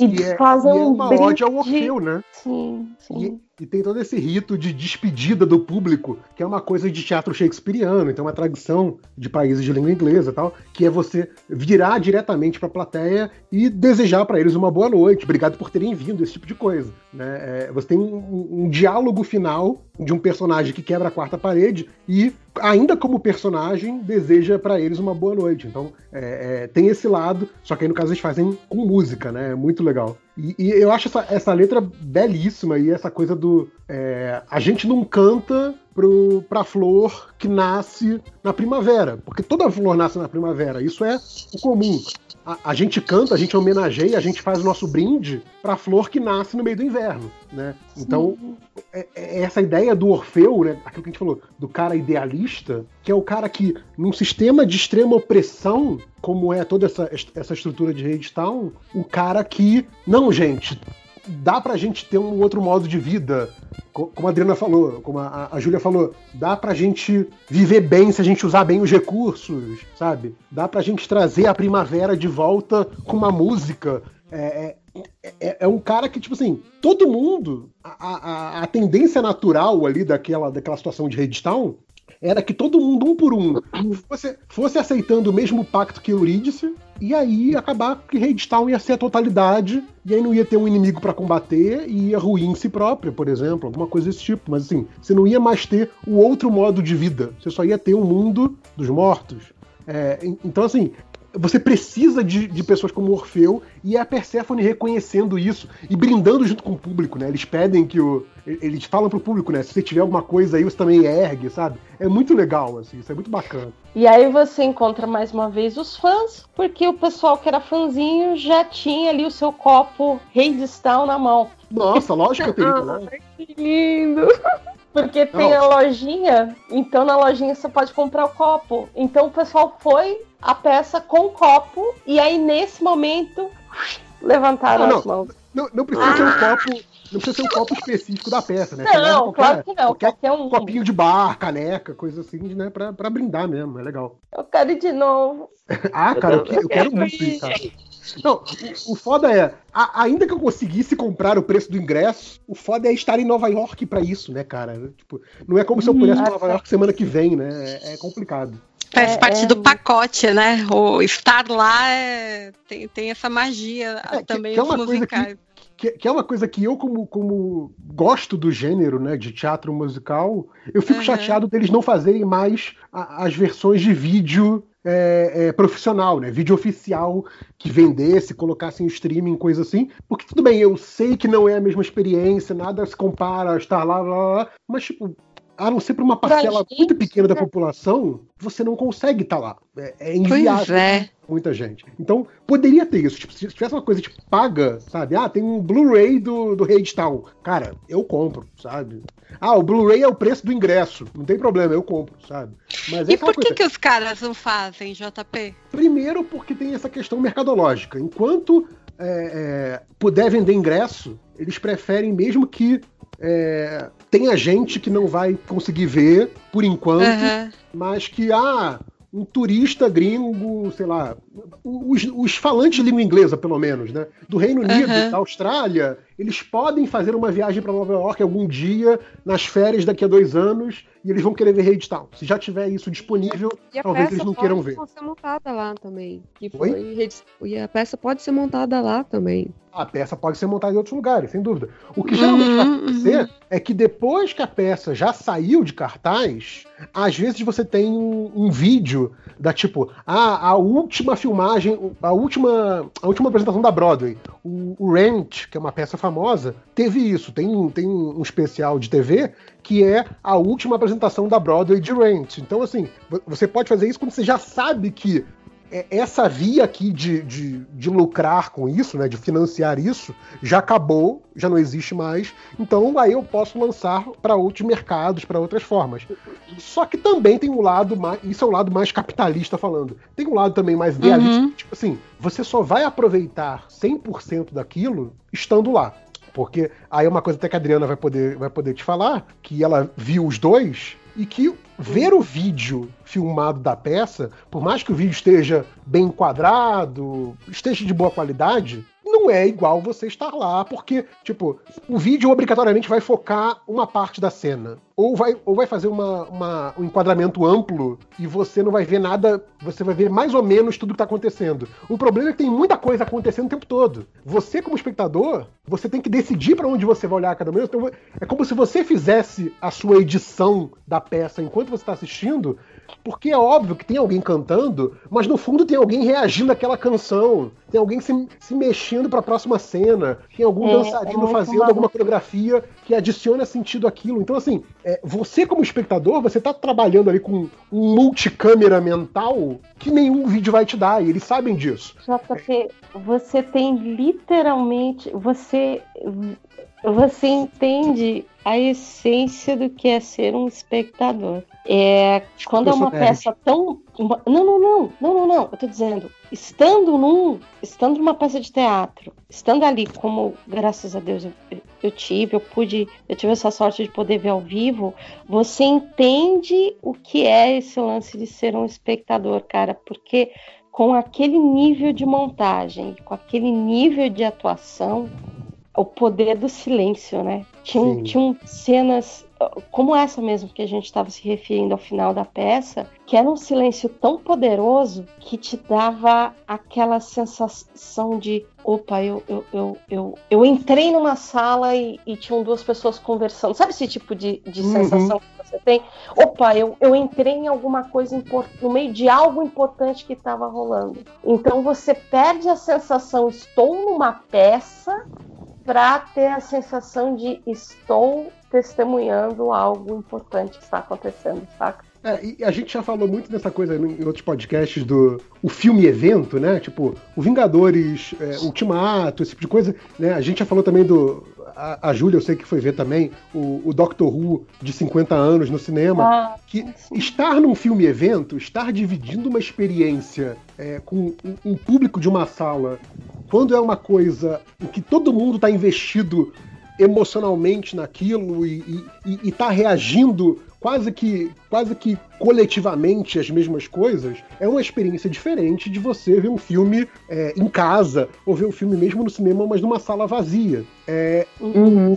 Quando você está falando do espetáculo teatral, principalmente essas grandes produções, que é o caso de, de Broadway, ainda que o, o não seja uma produção tipo cheio de cenários e efeitos como é uma produção da Disney, por exemplo, mas você tem esse componente de você estar tá ali no coletivo com o resto da plateia, mas você também está no coletivo com os atores, com os músicos, com a equipe de produção. Né? Eu, eu, não sei se, se a Adriana percebeu isso, mas quando eles falam, quando eles falam do, eles apresentam o, o, elenco, a banda, né, lá no, no Curtain Call, a, às vezes os atores também ficam é, batendo com o pé no chão. Não sei se você chegou a ver sim, isso. Sim, sim, é, essa coisa de bater com o pé no chão é eles é, é, o bater palmas pra galera que fica no subsolo operando o maquinário. É tipo. Ai, é, então, assim como a gente bate palma pro, pra, pra banda, né, quando acaba o espetáculo, eles estão eles estão ali no palco, que obviamente a galera que tá no, no subsolo não consegue ouvir o público, mas eles estão batendo o pé no chão pra, tipo, as palmas é a hora das palmas pra galera do maquinário. Também faz parte daquilo. Então, assim,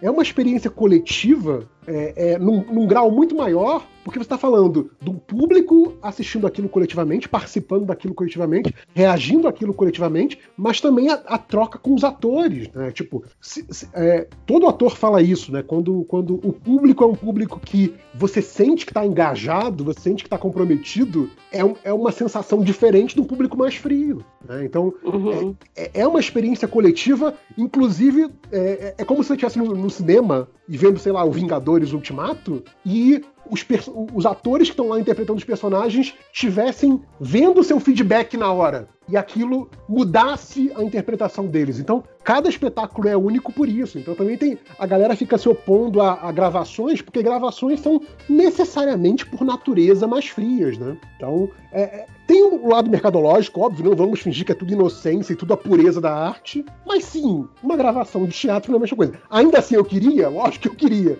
porque é isso melhor do que ficar vendo é, gravação pirata no meio do cara gravando escondido, né? Tem jeito. Uh, Deia, você tem mais alguma pergunta? Você fez uma pergunta boa sobre a questão da gravação. Você, como alguém que não sabe nada de Redstone. É Ixi, tá mudo de novo, Dé. Acho que a Déia dormiu. Enquanto. É, eu acho que sim, olha lá, tá respirando. Vê o anel branco. Mas fala, Adriana. Quer dizer assim, dá a dica para quem estiver ouvindo, se de repente quiser procurar, de vez em quando você, se você digitar no do YouTube bootleg, você acha, ou se você pesquisar, sem zoeira, eu receita de slime, Sim, tutorial de slime, cara. Tutorial de slime é, é, é, o, é, o, é o code, é, é, é o, cara... é o eufemismo pra bootleg. É maravilhoso isso. Eu não sei de onde saiu isso, cara. Que tutorial de slime virou o sinônimo de bootleg. Inclusive, assim, tem o, o, o bootleg de, da gravação de Londres é, é literalmente tutorial de slime. E como é. o pessoal tem a preocupação de usar palavras-chave nos comentários, porque aí o YouTube vai achar e vai, vai, vai te derrubar, o pessoal fica. Olha, eu achei a dica que está contida em 40 minutos e, e 25 segundos extremamente emocionante. Aí a pessoa escreve embaixo, realmente, a adição de glitter que acontece em 20 minutos me fez chorar. Ah, é, eu, então, eu, eu, eu, sempre choro com esse tutorial de slime, já vi umas cinco vezes. É. E, tem, e, tem, a dica também de que a galera, a galera não dá like no vídeo, né? Para o vídeo não ficar mais relevante. Tem isso também, né? uhum. né? É, é, é, toda uma contravenção dentro do YouTube. Só porque os caras não liberam o vídeo. E eu descobri que ba eu ba o que foi? Deu mudo aí? Júlia cortou. Pessoas. Ih, caiu. Mi. Repete, Júlia. Ah, tá. Então, eu baixei no, no, pra MP, MP3, não, MP4, pra poder assistir na TV, né? Assim, um, né? Para o YouTube não tirar. E aí ficou muito esticadinho, ficou ruim de ver. Já não era bom. Fazer é, às vezes a TV tem aquele modo de diferentes resoluções de tela, sabe? Aí tem tipo 16 por 9, 4 por 3, tem, tem coisa assim de preencher a tela toda.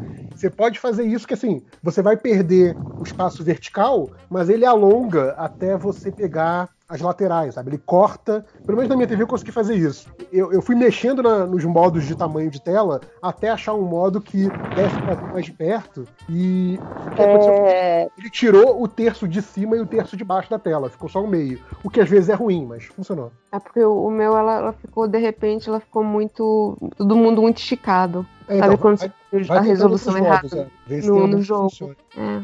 Mas, é, mas assim, pelo menos já está baixado, né? Então, não... o que eu diria assim como, como uma ordem de leitura, muitas aspas aí, né? Porque não é exatamente a leitura, é você procurar os álbuns do Spotify. Então, como a gente falou, tem o álbum do álbum conceitual de 2010, tem a versão ao vivo que é bem diferente de 2016 e tem essa versão atual da Broadway de 2019. Então, eu, eu daria um defesa antes. Oi? Se você não conhece esses mitos, leia os, mito, os mitos antes. Pode ser versãozinha assim, não precisa comprar nenhum livro dedicado de mitologia grega. Acho que uma Wikipédia já resolve isso. É, assim, né? Não, não precisa nada, nada não, mas conheça os mitos, porque assim, entendendo os mitos, a, a letra das músicas fazem muito mais sentido, por que, que cada personagem age de tal maneira é, faz sentido, sabe? Exato. Até entende melhor o relacionamento do, da Eurídice com, com, com Perseu,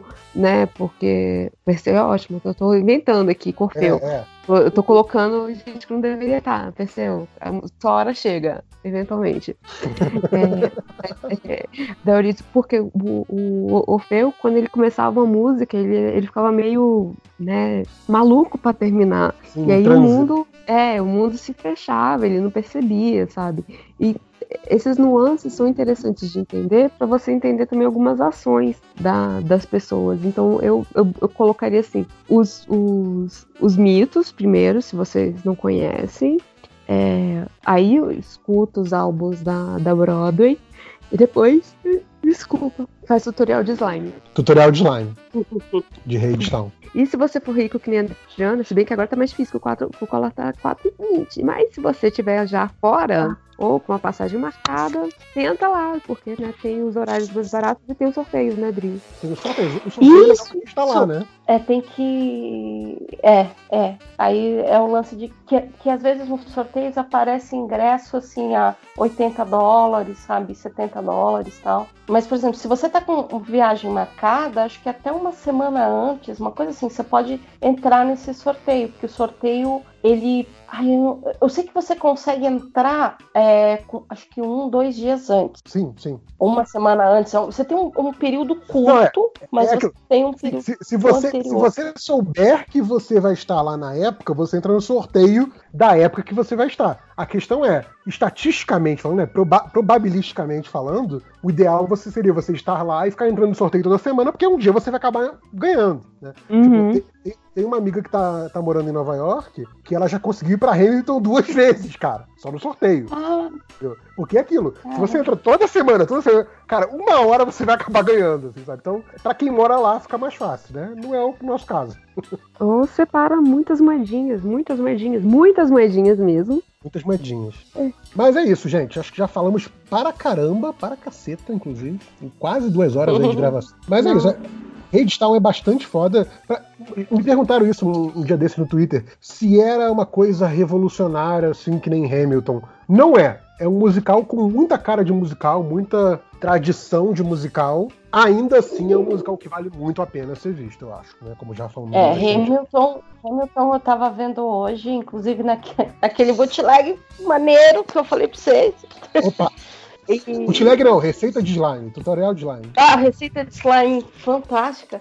Cara, Hamilton é, é um outro nível mesmo. É, é, é uma coisa muito é um patamar acima que é só ele mesmo, né? Em termos das letras, como funciona, como ele é fechadinho, né? Como ele é bem amarrado. E como ele se você pensa... letras, né? É porque o, o, o, o, o Redstone você consegue botar ele, tipo assim, as letras estão todas dentro de um tipo de música. Uhum. O Hamilton não, o Hamilton vai de, de rap, a, a musiquinha romântica, a hip hop. Ah, caraca, velho, o Hamilton é muito foda. Não, pois é, eu faço, eu faço essa distinção. Tipo, o Redstone, por, mesmo com tudo que a gente falou, anticapitalista, coisa de adaptar coisa antiga pro, pro novo, ah, ele, é, ele tá dentro da caixinha de um musical tradicional. Ele é um ótimo musical tradicional? É, mas ele é um musical tradicional. Ele o vai Hamilton fazer... é uma parada à parte. É, o Hamilton vai fazer procurar a história americana.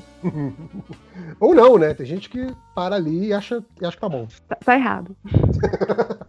né? Como alguém que gosta de história americana, né? Está errado.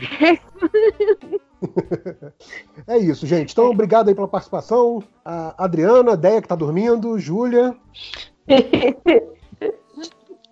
Obrigado, gente. Deia... Até a próxima. Ouçam aí o próximo bloco, ou ouçam comentários, recadinhos, coisas assim. e é isso. Obrigado, até a próxima. Beijão, gente.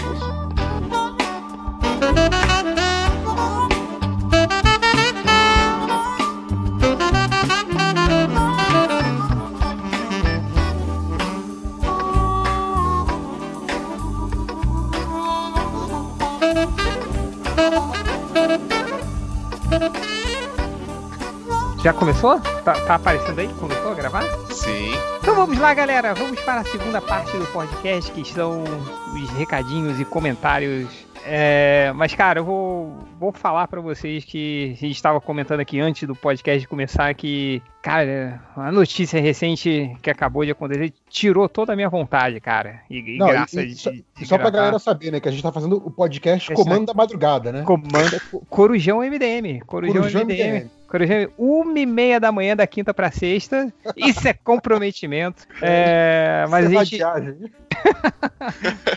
mas a gente se juntou aqui pra gravar um, um quer para gravar só a parte dos recadinhos, comentários e estatísticas. Ah, mas cara, não tem como, né? Essa notícia que, que a gente acabou de ver. é, Puta, pegou a gente e deixou todo mundo puto e mal-humorado. Queria que, antes de começar, estou aqui o Change com o José Alô, alô. e Nerd Reverso. Opa. É, José, você quer contar pra gente um pouco dessa triste notícia, cara? Que foda. Então, né? Cara, essa, essa confusão começa, eu acho que é uns, não sei se foi uns dois ou três dias atrás, que tá acontecendo a Bienal do Livro no Rio de Janeiro. Uhum. E tem é, esse tempinho, uns dias atrás, apareceu no Twitter uma mãe indignada porque ela comprou o encadernado, se eu não me engano, é da Salvat, né? Sim. Tem Esses encadenados de aquela capa saga- dura, né? Isso. Isso, dos Jovens Vingadores, que é o Cruzada das Crianças. Aí essa mãe abriu a revista, obviamente, e tem lá os dois personagens, o Icano e o Hulkling, que em um determinado momento eles estão tendo uma DR, porque acho que o- o- um dos personagens centrais dessa saga é justamente o Icano, Uhum. e aí eles se beijam. E essa mãe postou as- a página em que eles se beijam na internet, achando um absurdo, que é uma HQ pra criança, coisa e tal. Ou Até seja, aí a, mãe, mundo. a mãe pirateou o gibi. Já começa por aí, tá errado já por- daí. Exatamente, vamos começar por aí. A gente pensou, né? A princípio tava todo mundo pensando, olha só, essa maluca colocou isso na internet, coisa e tal. Ela, inclusive, apagou esses tweets dela. Só que acontece que o nefasto, né? Senhor prefeito do Rio de Janeiro, sabe-se lá como isso chegou aos ouvidos dele, e ele resolveu dar uma de censor. E postou um vídeo dele mesmo falando, né, no Twitter, que ele estava recolhendo essa, esse encadernado que está à venda lá na Bienal, certo? Sinceramente, eu não sei nem se ele tem poder para fazer isso, se o prefeito ele pode atuar como censor dessa maneira. É, a Bienal Se já, teve- já se, se, se posicionou, né? Falou que não vai fazer porra nenhuma aí, né?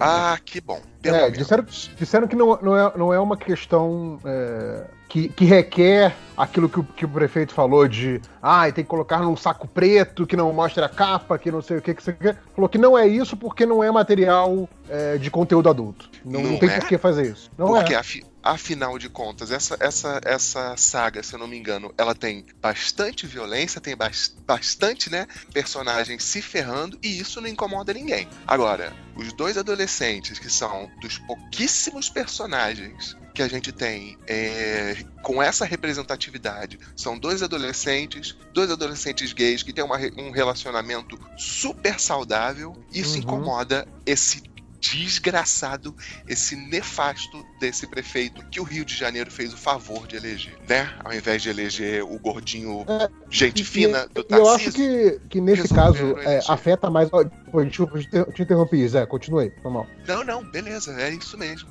Fala aí. Não, então, o, o que eu ia falar é que esse caso é um caso que afeta mais diretamente a gente, leitor de quadrinho, porque a gente sabe que é uma besteira você falar isso de um gibi desse, que é completamente infanto-juvenil, sim, e é, Uhum. adolescentes se beijando num gibi infanto-juvenil é super normal, sim. Então, assim, a- afeta a gente porque a gente conhece o material, é, mas não é novidade em termos de esperar o pior é, dessa movimentação, de- dessa postura é, moralista só para agradar as bases, que todos esses, todos esses políticos de, de viés conservador estão fazendo isso sistematicamente, é, é, assim, com muita força, né, em rede social e, e publicamente. Acho que desde lá do governo do, do Temer já, né, é, vem tendo esse, esse levante é, conservador e essa coisa do, do político que, em vez de estar fazendo a sua função, porque vamos lá, né? O que, que um prefeito é, é, é, define em termos do que, que é apropriado ou não? Porra nenhuma. O prefeito tem que administrar a porra da cidade.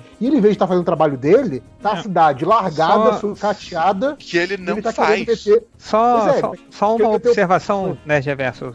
Ele começa, ó, tweet do, do, do, desgraçado aí. Pessoal, precisamos proteger nossas crianças. Aí, se você entra agora no Extra, jornal Carioca, tá lá. São 36.424 crianças que estão na lista de espera para creche. Entendeu? Tipo, cara, qual, qual, é a prioridade desse desgraçado? Então você tem, cara, só na, na Zona Leste, cara, a, a, a fila de espera tá em quase 44 mil, entendeu? Então, tipo, proteger. Esse cara tá maluco, cara.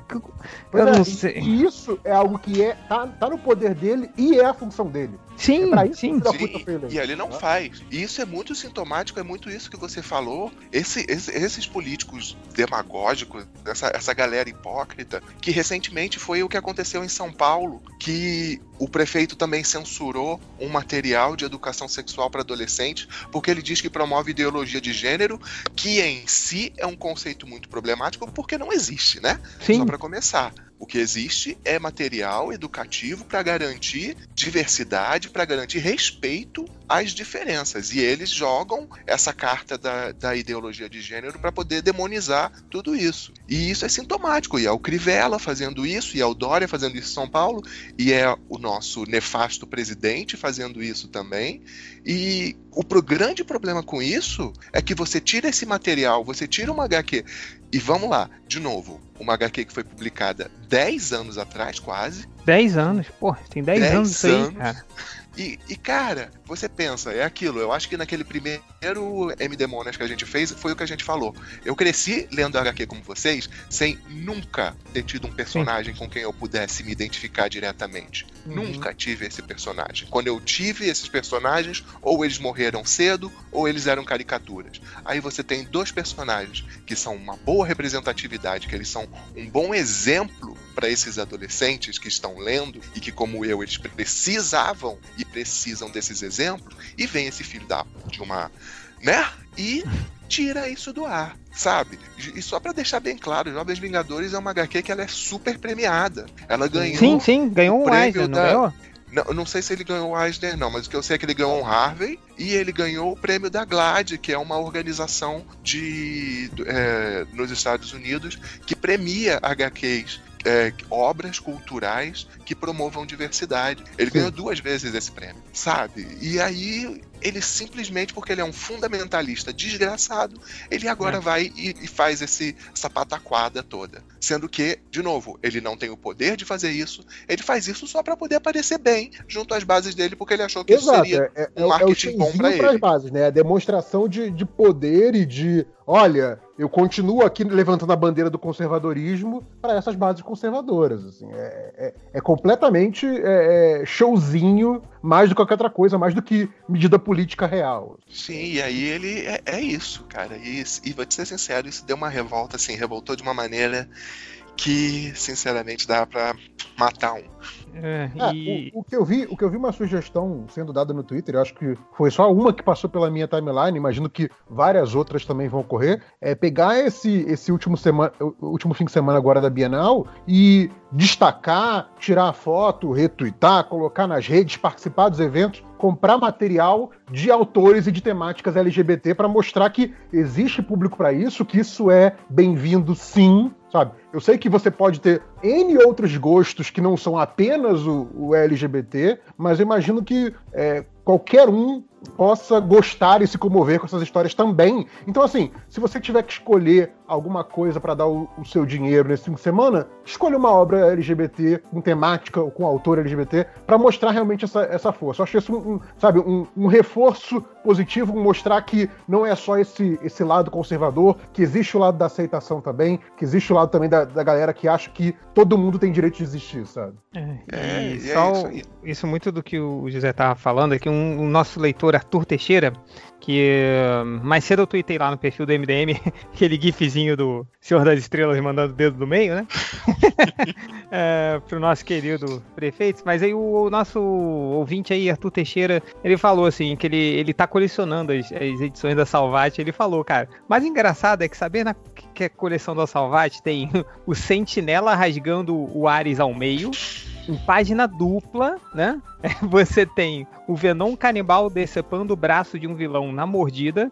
Cara, você tem o Justiceiro do Gartienes chutando a Mama Ganuti no meio do fogo. Lembra dessa cena, cara? Sim. Eu lembro, isso é maravilhoso. Cara, e você Sendo tem. que ele antes tinha jogado ela numa jaula de ursos, De né? ursos, Porque sim, vamos ela- lembrar que ela tá aí sem braços e sem pernas. sem braços sem pernas. E ele chuta ela sem braços sem pernas no meio do fogo. Também uma página inteira dela pegando fogo lá e o Justiceiro andando como se nada tivesse acontecido. Então, eu não sei, cara. E, É, é- não vamos, e não vamos esquecer de toda aquela velha história também, que normalmente, aí, com certeza, super-heroínas com uniformes atochados no rabo. E Sim, exato. isso não incomoda ninguém. Não, e, e- e outra coisa, né, cara? É, e é sempre o inimigo, é sempre um- o livro, né, cara? Isso que me deixa.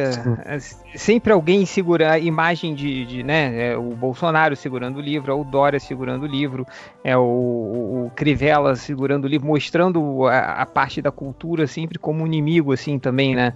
É o MBL fechando a peça, né? De, Ah, mas, mas, é mas eles estão certos, né? A cultura é o inimigo da ignorância. Eles só estão demonstrando que eles são o lado ignorante da coisa que querem e que querem promover ignorância. É, é- é isso, sabe? É, é, é uma questão até de, de sobrevivência pra eles vilanizar a cultura, cara. Não, e, e- e é isso, porque é justamente esse papel transformador.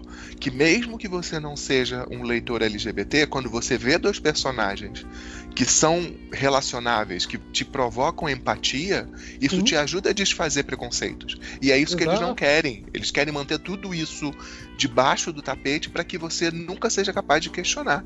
Que é o papel da cultura. Ela, é isso que vocês estão falando. sim. Exato, tipo, cara, é, imagina o, o guri que tá lendo, que gosta de super-herói, mas que ali no meio da história do super-herói existe um casal feliz, e esse é um casal hétero, existe um casal feliz, esse é um casal gay, existe um casal que há, por exemplo, uma traição, e esse casal é hétero, existe um outro casal que há uma traição, esse casal é gay, e você constrói um, um imaginário de que, assim, são relações humanas, sabe? Não, não é não é aquela coisa do gay caricato ou do gay mágico que é sempre perfeito.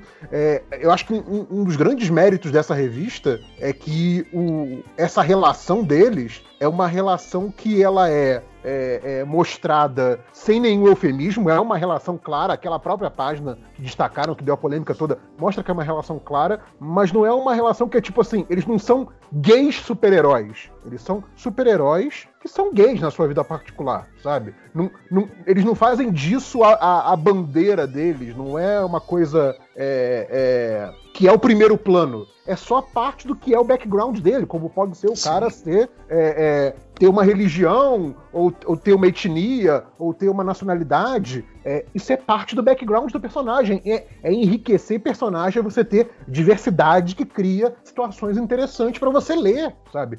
Pra você como leitor, é ótimo isso. E, pra, e pra, pro leitor que tá em formação, pro guri, como, como o Zé falou, eu achei isso ótimo. Tipo, a gente não via isso quando era novo, quando a gente começou a ler super-herói. Não, Que bom que não, agora tem, sim. sabe? Cara, e, Não, e- E, e olha só, só, só um negócio que é para deixar bem claro aí, aqui também. Isso é esmola de representatividade. Esses dois personagens eles são muito sim, bons, exato, exato. mas isso é uma esmola comparado com o que é o universo Marvel, com o que é o universo DC, com o que é Image, que até que na Image até tem um pouquinho mais. Mas, sabe? E aí, essa esmola, essa pouquíssima oportunidade que tem de você ter representatividade, e vem uma pessoa dessa fazer, fazer isso, cara. Isso é muito revoltante. Como leitor de quadrinho de muito tempo, cara, isso é muito revoltante, de verdade. É, é, com, com tudo, né, cara? Sa- sa- Sabe, o que me deixa, sei lá, cara? É, é, falando assim, sério, assim, uma, uma galera pede assim, é, é, vem sempre é, o pessoal pedindo no, no, no Twitter, né, no Facebook, mandando mensagem pra gente, ah, vocês têm que fazer mais ma- mais é, é, é, é, podcasts badernistas falando sobre mais assim, mas o problema, cara, é que a gente tá chegando num nível que a gente tá tendo que falar aqui, fazer um espaço no podcast MDM pra falar, tipo, de, de como a censura é errada. É uma coisa tão básica, cara. É surreal demais isso que a gente tá vivendo. O- tipo, os pod- o podcast Badernista ele começou, né, assim, um pouco até bem antes, assim, já tem muitos anos que o MDM já se posiciona é, é, abertamente por, assim, de, de, como uma forma política de, de, de o alinhamento esquerda, é, mas é, a gente começou a discutir política mais seriamente quando nas passeatas de 2013, onde o movimento político ainda estava muito é, é, confuso, assim, ainda estava muita coisa acontecendo, então valia uma discussão. Mas, cara, agora a gente está aqui discutindo, gente, censura é errado. Exato. Sabe? Pra, entendeu? E, e tá cada vez mais básico. O que, que, que, a gente vai discutir da próxima vez? E tem essa questão do badernista também, que a gente fazia o badernista quando um novo, um fato novo novo político acontecia, que gerava repercussão tal, sei o quê. O problema é que, assim, é, de 2016 para cá, se a gente for fazer isso, vai ser toda semana podcast modernista. E, tipo assim, cara. E cada vez mais idiota. Teria que ser diário. Vez, não, e, e, aí, em vez de a gente falar de nerdice, vai ser só dedo no cu e gritaria. Porque, assim, é, é isso, sabe? Essa sensação que eu cara, é, a gente tem que chegar aqui e falar que censura é errado. É, é, é idiota, sabe? Tempos, tipo... Cara, é o fim dos tempos, velho. Pra que. Entendeu? É, é, é, sei lá, eu, eu tô vendo aqui o, o Twitter, o, o Ricardo Coimbra mandou. Ele mandou aqui, Crivella, vírgula, um, Fred, um uh, Frederick Werton com 70 anos de atraso, né? Tipo, o cara tá Exato. tá mandando um Sedução dos Inocentes agora, sacou? É, cara, porra, é, é. Tem, tem, um cartaz, tem um cartaz que ficou famoso, que é uma senhora bem velhinha, se, é, indo naquelas passeatas é, de mulheres que fizeram lá nos Estados Unidos contra o Trump, ah, coisa sim. assim. E aí, ela, o cartaz dela é: Eu não acredito que eu ainda tenho que lutar por isso, sabe? Porque assim, é, é isso, sabe? sabe? Direitos das mulheres, olha quanto tempo vocês estão falando disso, olha quantas décadas, sabe? Tipo, a mulher tá com seus 80 e vral anos, tá lá segurando plaquinha. Tipo, eu não acredito que eu ainda tenho que falar disso, sabe? Parece que a gente tá retrocedendo mesmo. Cara, e, e é o que o José falou, cara. Tipo, cara, isso é a migalha, sacou? Tipo, nem a migalha, nem a migalha pode. No universo. Cara, é, é foda, cara. Isso me deixa desgraçado da minha cabeça. Usando uma. Não, é, né? Até uma coisa que a gente discutiu lá no grupo, né? Digamos que ainda que fosse um gibi de conteúdo adulto, ainda que a relação homossexual fosse explícita, ainda que tivesse é, algum motivo para se reclamar da revista, não por ser uma relação homossexual, mas caso fosse algo realmente impróprio para menores, e nesse caso não é, tá? Deixando bem claro, ainda que rolasse isso, não é o filho da puta do prefeito que tem que dizer isso, entende? É, essa coisa do cara ser esse cruzado da moral e dos bons costumes, isso não cabe ao prefeito, meu amigo. Isso aí você trata na sua família, você quer ser moralista com a sua família, você vai ser, problema é seu. É. Você, como prefeito, você não tem que julgar qual é a moralidade da cidade, você, não, você não tem que pautar a moralidade da cidade. Isso é maluquice, cara. E é, e é justamente isso. Existem os fóruns, existem os órgãos. Se uma, uma, um, qualquer obra cultural ela apresenta conteúdo inadequado para a faixa etária a qual ela se destina, existem os órgãos responsáveis por isso. Você tem Ministério Público que serve para você denunciar uma coisa dessa, você tem justamente Conselho Tutelar ou o que quer que seja. Uhum. É isso, não é o prefeito, não é função do prefeito. Sim. Prefeito administra uma cidade, como você, como a notícia aí que vocês colocaram. Prefeito deveria estar se preocupando em arrumar vaga em creche para crianças de filhos Exato. de pais que não podem pagar uma creche, sabe? Prefeito deveria estar cuidando para que sua cidade não sofra com enchente. É isso que o prefeito deveria estar fazendo, não se preocupando com uma revista num evento de anos. A Bienal do Livro ela existe há anos. É um evento que já faz parte do calendário do Rio de Janeiro. E ele vem querer mexer assim nesse evento, cara. Isso é, isso é bizarro. É, é, muito surreal a não, gente ter que estar isso, realmente né? Parece que essas coisas. Tem, parece que o prefeito não tem nada melhor para fazer. Não, né? é. Tipo, é. Que, tá, que, que, a cidade tá bem, a cidade tá perfeita, tá com a vida ganha, sabe? Não, cara olha a situação do Rio de Janeiro, cara. Tem trabalho pra caralho pra fazer, filho da puta, sabe? Trabalha, sabe? desgraçado. E aí é. ele tem tempo de olhar uma reclamação aleatória no Twitter, porque na certa o assessor 05 dele deve ter falado isso para ele. E, e, é isso, aí você tem tempo para ficar vendo no Twitter uma manifestação menor de uma mãe indignada que, sabe, e, e vai por causa disso tirar, privar outras milhares de pessoas de ter acesso a esse material, sabe? Cara, é, é muito revoltante, é muito revoltante demais isso. É, eu, eu não sei, assim, é, essa parte, sabe, essa gestão amadora, imediatista, né? É, que, que não sei, cara. Tipo, parece que. Se, tudo bem, historicamente, as gestões, gestões políticas no Brasil sempre foram amadoras e, e, e, e imediatistas, assim. Esse cara tá cada vez mais, sacou? Tipo, e, e, e, é foda, assim, porque hoje você tem a, a a esquerda pintada como. Eu, eu não vejo, sinceramente, assim, é, é, fazendo o, o, cumprindo a cota do réu, né? De tipo, acabou tudo, né? De desesperança venceu. Mas o. Quando você para pensar, pensar, tá bom, e depois? O que, que vai acontecer? Né? Acabou o governo Bolsonaro, qual é o próximo, assim? Por quê? Cara, a esquerda tá pintada como inimigo. A esquerda não se organiza, não vai ter um, um, um um adversário à altura. Né? Aí você tem da parte da direita, você vê o, o, os caras que o Bolsonaro pode sair queimado, que seja assim. Então você vê nomes que são que são na verdade que são Bolsonaro genéricos assim, né? Você tem o, o Dória completamente reaça, você tem, sei lá, essa galera turminha do, do, do MBL que também é extremamente é, é, homofóbica e, e, e, preconceituosa. Você tem ah, essa galera toda que tá falando que ah, eu votei no Amoedo, né? Que a gente brinca que o Amoedo ah, iria sim. vencer a eleição, mas o Amoedo tá lá, ele cansou de falar que era liberal na economia, conservador nos costumes. Sim. Então vai ser a mesma coisa. Então Mas é... todos eles. É Caralho, é como, cara. É como a expressão que já se usa. Todos eles, todos esses liberais, todos esses que se dizem liberais, eles nada mais são do que bolsonaros que usam camisa sim. polo. Sim, exatamente. É isso que eles são. Sabe? Que eles, eles talvez não sejam tão idiotas como ele, talvez eles saibam se expressar um pouquinho melhor, mas no fundo, no fundo, são a mesmíssima coisa.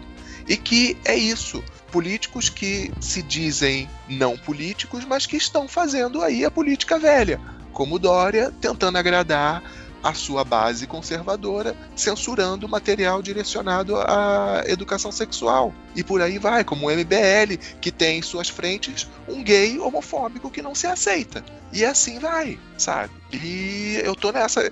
Eu também, eu já estou cada vez mais na postura do réu. Não tem jeito, tá tudo uma droga, implode e começa de novo que vai ser melhor. é, tipo, no futuro seremos todos réu, é isso? eu acho que a tendência vai ser essa. Team No Hope, né? É, mas achei, achei que, tipo, nos, nos tweets do, do, do Crivella, né? Tipo, no tweet do Crivella tem uma porrada de resposta. Pô, prefeito, tem um, um outro livro lá incesto, crime, escravidão. Pô, tira ele lá, se chama Bíblia, né? né? Não, vamos lembrar, vamos lembrar que, que há algum tempo atrás você teve o Robert Crumb que lançou, né, o Gênesis que nada mais era do que a Bíblia ipsis literis desenhada. E o que é que você tinha lá? Sexo e violência. Sexo e violência. Apenas isso. Tiro, porrada e bomba. É, mas eu, eu, eu, não sei, assim. É, é, é ah, eu dei, dei, aquela. A gente falou do réu, agora eu cito o Ultra que deu aquela.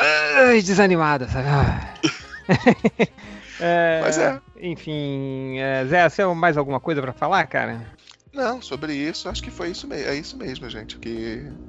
E é. seguimos em frente. Fica esse recadinho, como o Neto Reverso falou. Ah, ônibus por aí, calma. Já desanimamos é... o suficiente, assim, tá bom. É. E fica muito esse recado que o Nerd Reverso deu. Vão na Bienal, deem suporte a histórias que apresentem diversidade, deem suporte a artistas que trabalhem diversidade, porque Sim. esse é o caminho, é a maneira de calar essas pessoas, esses conservadores, que saindo um pouquinho do modo real de ser, um dia eles vão morrer, gente. Eles estão ficando velhos, eles vão morrer. Vamos substituir. É, então. E, e, eu acho que essa coisa do, do, do, do reforço positivo é, é, muito importante, assim. Acho que, tipo. E aí vale muito a galera que, obviamente, é da comunidade é, LGBT, mas vale também todo mundo que acredita que quem é diferente também tem o direito de existir, sabe? Vale muito o apoio de todo mundo que é aliado da gente chegar e virar, cara, não, eu também leio esse tipo de material. Um material que eu adoro, que eu sei que o Felipe adora também, é o, é o Bendita Cura do Mário Nossa, César. É, é, é, lindo, ataque, lindo, lindo. Ataque de oportunidade para entrar nos recadinhos MDM aí, ó. É. 14, dia, 14 dias para acabar, contribuam lá, ele tá quase atingindo a meta, vamos superar a meta. Gente, o é Bendita Cura foi assim, eu, falei isso, eu falei isso pro Mário. É, que eu, que eu. Cara, eu leio gibi, eu tenho, eu tenho 38 anos, cara. Eu leio gibis desde que eu me entendo por gente. O Bendita Cura foi o único gibi que eu chorei. Chorei, assim. Saiu lágrimas, eu não conseguia me controlar, cara. E tá no, no Catarse, tá em 63%. Faltam 13 dias. É, então peço para vocês, cara, comprem, assim, vão lá no catarse.me barra Bendita Cura 2, que é um material, assim, de primeiríssima qualidade. Tanto Sim. Roteiro, é, os desenhos maravilhosos. Cara, a maneira que ele usa as cores, cara, pelo amor de Deus, que ele só usa azul e rosa no gibi inteiro. E ele vai alternando, tipo, porra, eu não vou falar mais assim, mas, cara, não, é pelo amor de Deus. Super recomendado, vale muito a pena ler e, e de verdade. Ensina para mostrar. É, você é LGBT? Compra porque é legal. Você não é LGBT? Compra porque vai te ajudar a ter um pouquinho mais de empatia, vai te ajudar a entender o outro lado da coisa. A gente é Exato. gente também. tá certo? Sim, cara, e é uma história linda, né? Lindo, lindo, lindo. Nossa, lindo, triste, triste, triste. Vai demais, assim, demais. É, e eu acho, que, eu acho que não só, não só é, é material LGBT, mas tipo, arte como um todo, né? Cultura como Sim. um todo. É, é, é, é uma vitrine para outras experiências humanas que não a sua, sabe? É a cura para a ignorância, sabe? E é por isso que os ignorantes têm tanta raiva de cultura. Então, assim, consumam cultura como um todo, quanto mais diverso, melhor, porque assim, cara, por que, que você quer ler uma experiência igual a que você já teve, né? Por que, que eu vou querer ler um gibi sobre alguém que tem a vida igualzinha a mim? Eu quero ler outras experiências, imaginárias ou não, que reflitam outros pontos de vista, outras experiências humanas. Isso que é legal de você ter essa oportunidade. Você tem outras vivências imaginárias na sua cabeça. Olha que coisa fantástica, sabe? Tipo. Sabe? Consumam cultura, por favor. É, enfim, uh, algum outro recadinho que temos para falar aqui? Tirando o Bendita Cura 2 no Catarse, catarse.me barra Bendita Cura 2. Vou ficar falando até completar 100% que eu quero meu livro. Boa. Não, é isso aí. E Mas... escutem, escutem o Bichas Nerds para vocês também conhecerem um pouquinho mais da gente. A gente, some de vez, a gente some de vez em quando, mas tem lá episódio novo de vez em quando. Produzir mais, é isso aí.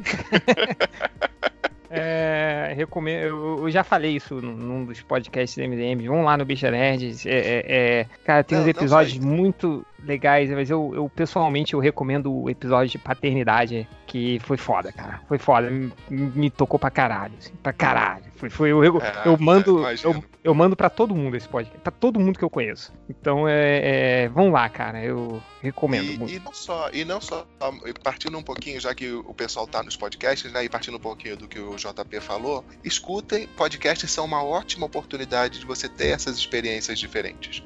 Então, se você for olhar lá, tem já uma hashtag que, assim como teve a das mulheres podcasters, tem o LGBT podcasters, procurem lá, que tem muita galera legal fazendo conteúdo. Tem o HQ da Vida, tem o Sim. The Libraries Open, tem um monte de podcast aí que vocês podem escutar, diferentes conteúdos, diferentes temas e que são legais para você conhecer. Procura lá no, no Twitter, procurem e escutem. Podcast não custa nada, gente. Assina o feed e dá uma escutada, não custa nada. Boa. É, outros recadinhos ou podemos passar para os comentários? É, Acho que foi. MDM? Foi. Sim, Coment sim. Comentários então. O Nerd Reverso falou que de 117 comentários ele escolheu 20. Porra, mais ou menos 20. Mais ou menos 20. Isso. tava bom pra é... caralho, né? Não, é, é, bom, é bom que eu não selecionei, eu vou, eu vou dando uma olhadinha aqui agora. Vai lá, vai lá. Peguei, peguei de tudo. Peguei um variado, peguei aquele pupurrizão, desde os mais idiotas até os mais legais. É, começando aqui, para você já ver, já, já vamos começar com o idiota, que é o piadista invisível, que ele fala, ele respondendo, né, que é o, o, perfil do MDM pediu perguntas ou comentários tal, e ele respondeu: "Pra quê? Vocês nunca leem as perguntinhas? Chega, não vou escrever mais nada". E pronto, aí foi lido. Fudeu. Aí na próxima ele vai fazer a pergunta mega séria e a gente não vai ler. É isso mesmo. É... O, Elton Barros, ele fala, sei lá, Bolsonaro vai tomar no cu. Pronto, faço também os mesmos votos aí do Elton. Bons votos. É... O João, João Cartoon, ele fala: tem problema mandar uma pergunta e não ouvir o podcast? Pra gente não tem problema, né? Talvez pra ele vai ter, porque ele vai saber que a gente leu a pergunta. É maneiro, vai ser, vai ser a pergunta de Schrödinger, né? Ele não sabe se foi feito ou não. Exato. tipo, mandei a pergunta, ela será lida? Se eu não ouvir o podcast, é como se ela nunca fosse lida, assim, então, né? É, é uma árvore que caiu no meio da floresta e não tinha ninguém Exato. pra presenciar. Você está nessa a situação. A pergunta pro podcast que ninguém ouve é uma árvore que caiu no meio da floresta, exatamente. que profundo, né? Aqui a nossa amiga Carcaju Bumbum de Ouro, que ela sempre manda um, é, um bom conselho a cada. É, é tipo bumbum de ouro, é isso? Tipo, isso passou. Isso. Não, ela, muda, ela muda o, o, apelido dela, é sempre Carcaju alguma coisa. É passou o esmalte dourado. Você estava no, no, último podcast, teve uma discussão sobre uma, uma estatística MDM de um cara que procurou como se passava o esmalte na cabeça do pau. então ela ah, passa. Uau! Então ela passa o esmalte dourado na bunda, é isso? Pra ficar dourado? Talvez. Talvez. e não é dourado, né? Porque tá o, o, nome do esmalte é sempre um nome escroto, assim, né, cara? Sei lá. Ah, tem sim. Esmalte. Tem, cara, tem dois que eu vi, que era da minha prima, cara. Um era esmalte, qual é a cor? Gabriela. Gabriela, o nome do esmalte. E o melhor. Sim. Não, mas o melhor esmalte de todos que eu vi, que eu vi dela foi o. Era esmalte. Tinha um tema, que era sensações ou sentimentos. Aí tinha o esmalte invejinha boa. E só por curiosidade, qual é a cor da invejinha boa? Não sei, cara. não me lembro.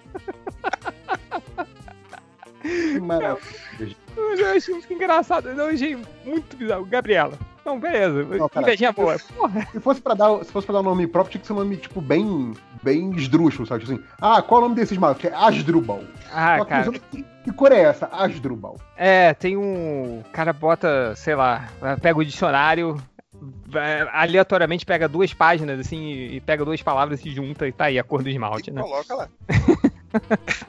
é isso aí conselho aqui da nossa amiga Carcaju Bumbum de Ouro de hoje é: Oi, bebês, passando para mandar aquela beijoca, além de lembrar vocês de beberem água e de ajeitarem a postura da coluna. Viu? Muito importante, bons conselhos aí Boa, da nossa amiga Cara, Carcaju. você falou isso, eu ajeitei na hora. Aqui Exatamente. funcionou, funcionou, funcionou aí. Conselhos são úteis. É. Conselhos úteis. Uh, aqui o Ericsson 11 é só uma afirmação. Ele fala: KOF, né, King of Fighters, é, é muito melhor que Street Fighter. É um herege. É um herege. Errado. Errado. Errado. Expulsar, é... bloquear esse cara agora do perfil do MDM. Exato. Erickson, você tá bloqueado do perfil do MDM, cara. Se, você é um herege. Se, se não jogar o Street Fighter, o Street Fighter 2 clássico e. Personagem, lutador preferido do Street Fighter, vai, né, Geverso? Lutador preferido, Blanca? Blanca, José. Porra. Sério que vai perguntar? Chun-Li. Chun-Li. Meu é o Dalsin, cara. Dalsin, eu ganhei um campeonato com o Dalsin, cara. Quero ver o... alguém me ganhar no, no, no fliperama do Street Fighter 2 aí. É... Vai, né, Reverso? Vai. De depende se for o de rodoviária, né? No de rodoviária tem aquele Hadouken que vai a tela toda. Não, cara, rodovia... o... rodoviária é sempre jogar, o Street Fighter de rodoviária é sempre jogar com Zangief. Zangief fazer cara. o velho macete de ficar pulando, pulando, pulando várias telas e só matar o cara no pilão. Então, Cara, é, era muito roubado. É aquele golpe que o Zangief dá um, um, um, giratório com os braços abertos. Isso, ele, ele fazia voa. isso. Não, e saía, sei lá, 15 Hadoukens.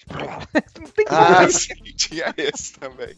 Não, mas você vê que tem várias versões, né? O Street Fighter de rodoviária. Que ah, tinha, um, tinha sim, esse, tem, que ele tem. soltava vários. Tinha um que o Guile também, quando você, o, que não precisava concentrar para trás, era só para trás e pra frente rapidinho, ele já soltava a, a magia dele. E tinha o que o Zangief ele voava. Quando ele fazia aquela parada com os braços, ele literalmente virava um helicóptero. Ele ia voando.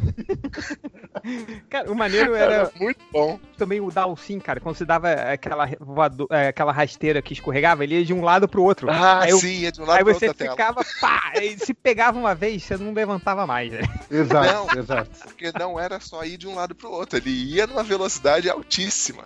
Sim, a gente chamava esse golpe de Fórmula 1. Pô, mandar o Fórmula 1 aqui, pá! E mandava. Assim. Vai, né, Cara, né, não, é Sério, é, é, é, eu, eu acho que Street Fighter de rodoviária é um patrimônio da humanidade, cara. Cara, sim. E, e mais, um patrimônio, eu acho que é, é, aqueles casos que fizeram mais sucesso no Brasil, assim, né? Então, ah, cara, o Street Fighter de rodoviária, o, o Boteco e o Vira-Lata Caramelo é o patrimônio do Brasil. Eu botava os três na bandeira nacional, assim, sacou? É, vai. Né, Geverso? Oi, vamos lá. Mais, mais comentários, vai. Aqui, ó. Um que é muito esquisito, cara. Sério, eu, eu quero saber o que esse cara tava tomando. Esse, esse comentário é muito esquisito. O cara assina como Bazarzinho E aí o bazarzinho, ele coloca entre parênteses, é lojinha reverso, entendeu? Bazarzinho, lojinha. Ah, entendi. Caraca. Mas seria ba lojinha reverso. bazarzão, né? Se for É, reverso. pois é. Enfim, não, eu tô falando, cara, esse cara- é muito louco, o comentário é muito louco. Olha, presta atenção no comentário. Hum. O comentário dele é: Queria comprar um pônei e chamar de sua mãe, só pra falar que passei a, a noite toda chupando o pau da sua mãe. Meu Boa Deus noite. do céu. Não, para com isso. O que, que esse cara tá fazendo aí? Tia. Não. Não, aí calma aí. Co- Como se isso não fosse o bastante, ele termina esse, esse, esse tweet dele com uma imagem de um desenho do Ultra. O Ultra com o uniforme do, do MDM mesmo e tal. E é uma imagem super bacana. É tipo, Ah, cara, tava. Tava doidão. Cara, esse cara tava muito doido. Cúmulo da saber o que esse cara aleatoriedade. É. É, o- é o mais aleatório. É, mas, então é eu, Bazarzinho, lojinha reverso, você tá malzão, cara. Parabéns, É. você é o maluco da semana. Ganhou o prêmio aí, né? Parabéns, cara. É, o Supremo Tishabi, ele fala. Pergunta do garotinho, atenção. Primeira pergunta do garotinho de hoje. Pergunta do garotinho. Atenção que é longa, hein? Tá bom. As opções são: toda vez que você olhar pela janela, tem um palhaço sinistro. Ui, palhaço é bom que o Tian já gosta. Tem um palhaço sinistro te observando de algum lugar. Essa já, já não escolho essa, escolho a outra. Calma que tem outra. Nem sei qual é. Ou toda vez que você dormir, ter 50% de chance de uma figura sinistra se materializar no quarto e ficar te olhando dormir. Ah, não, a segunda opção. Porque. Não, a primeira. É- Não, pra mim, gente, a segunda não, a segunda Não, pra mim é a opção. primeira. Não, se bem que, cara, eu acordo com qualquer coisa, velho. Então. Não, eu, Exatamente, eu eu durmo, nunca eu mais ia durmo pesado, dormir. quer ficar me olhando dormir e fica olhando. Foda-se. Não. Então, eu- não, mas calma, calma. Ela, só vai aparecer depois que você dormir? É. Eu isso. Sim, sim, sim, sim. Mas Ah, e então 50% pode- de chance. Não, Ah, eu É, acordo. então tá bom, tá bom. Assim, você vai dormir. Você sabe que toda vez que você cair no sono, existe 50% de chance de uma figura sinistra ficar te olhando dormir. Não, puta, acho que eu ia do palhaço, cara. Eu, eu ia ser do palhaço e ia viver com a janela fechada. Porque.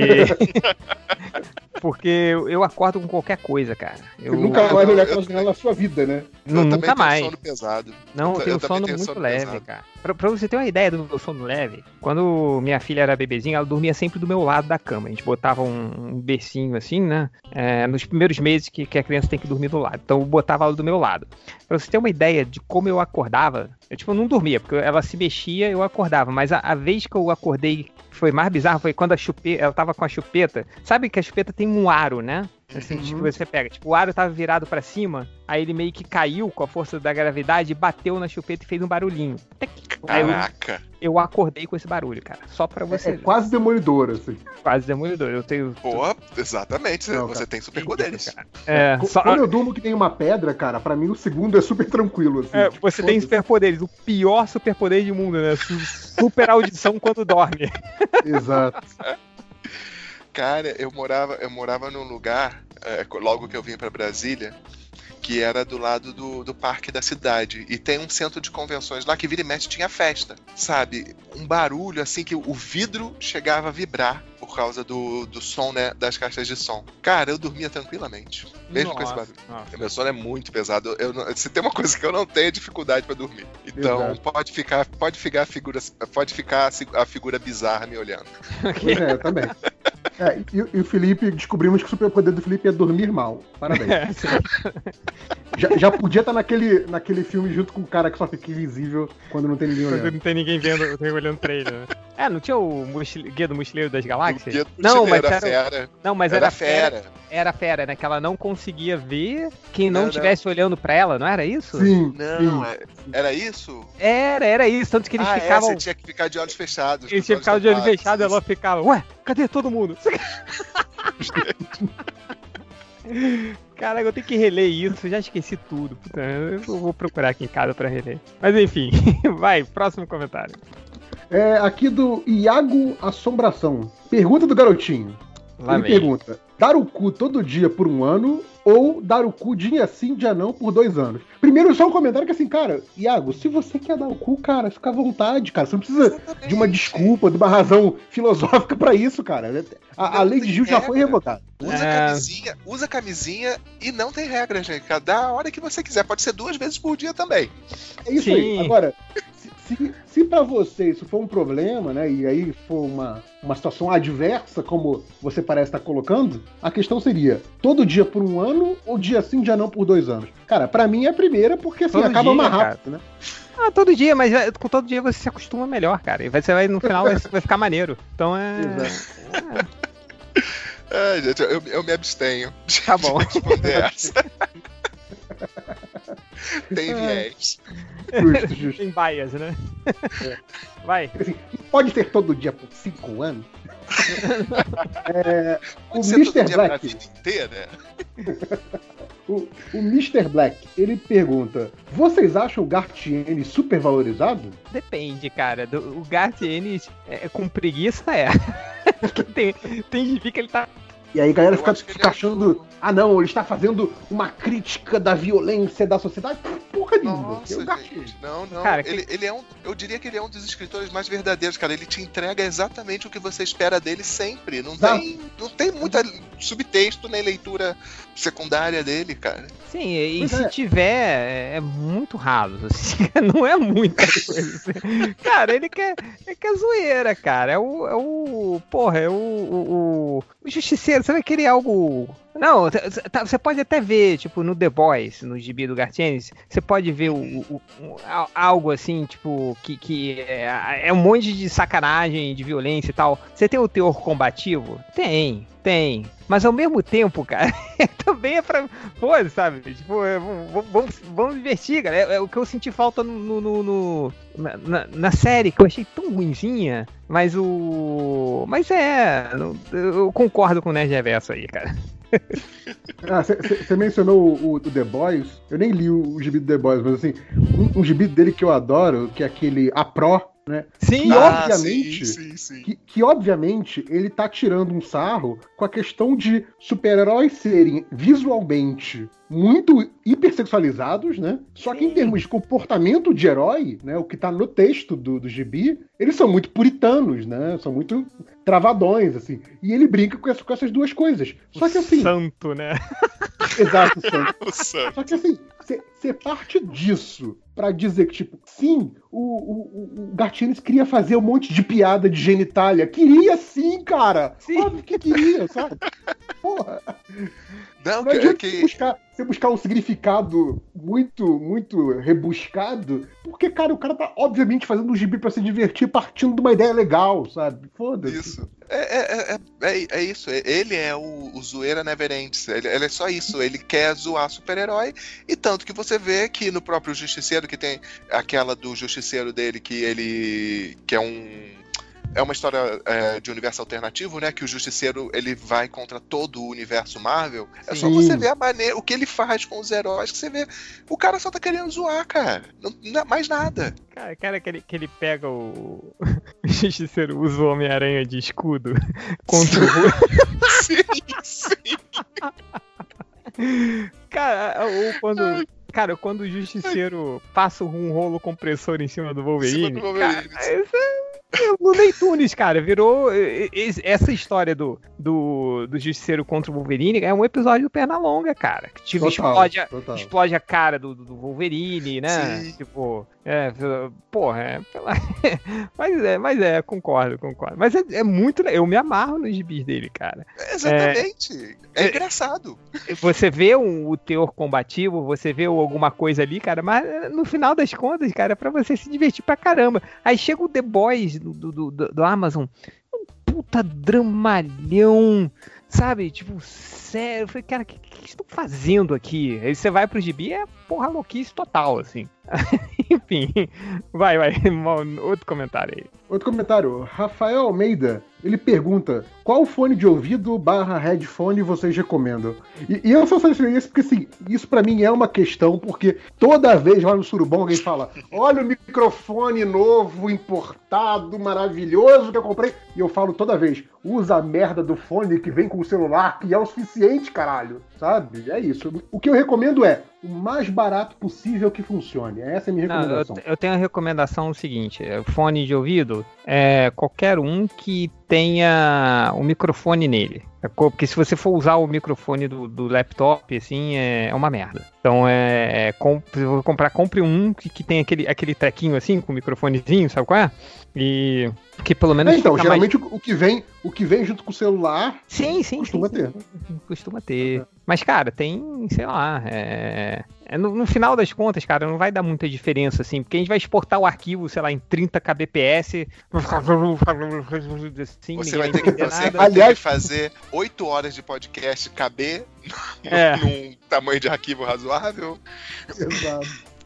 Aliás, é, é, é, uma das melhores piadas que, que, que, tinha na história do MDM, só que infelizmente não existe mais, que era quando a gente colocava o podcast no ar com duas qualidades. Cara, 128 era... kbps e, e 64 kbps. E aí era qualidade. Como é que era? Era John Gaiman.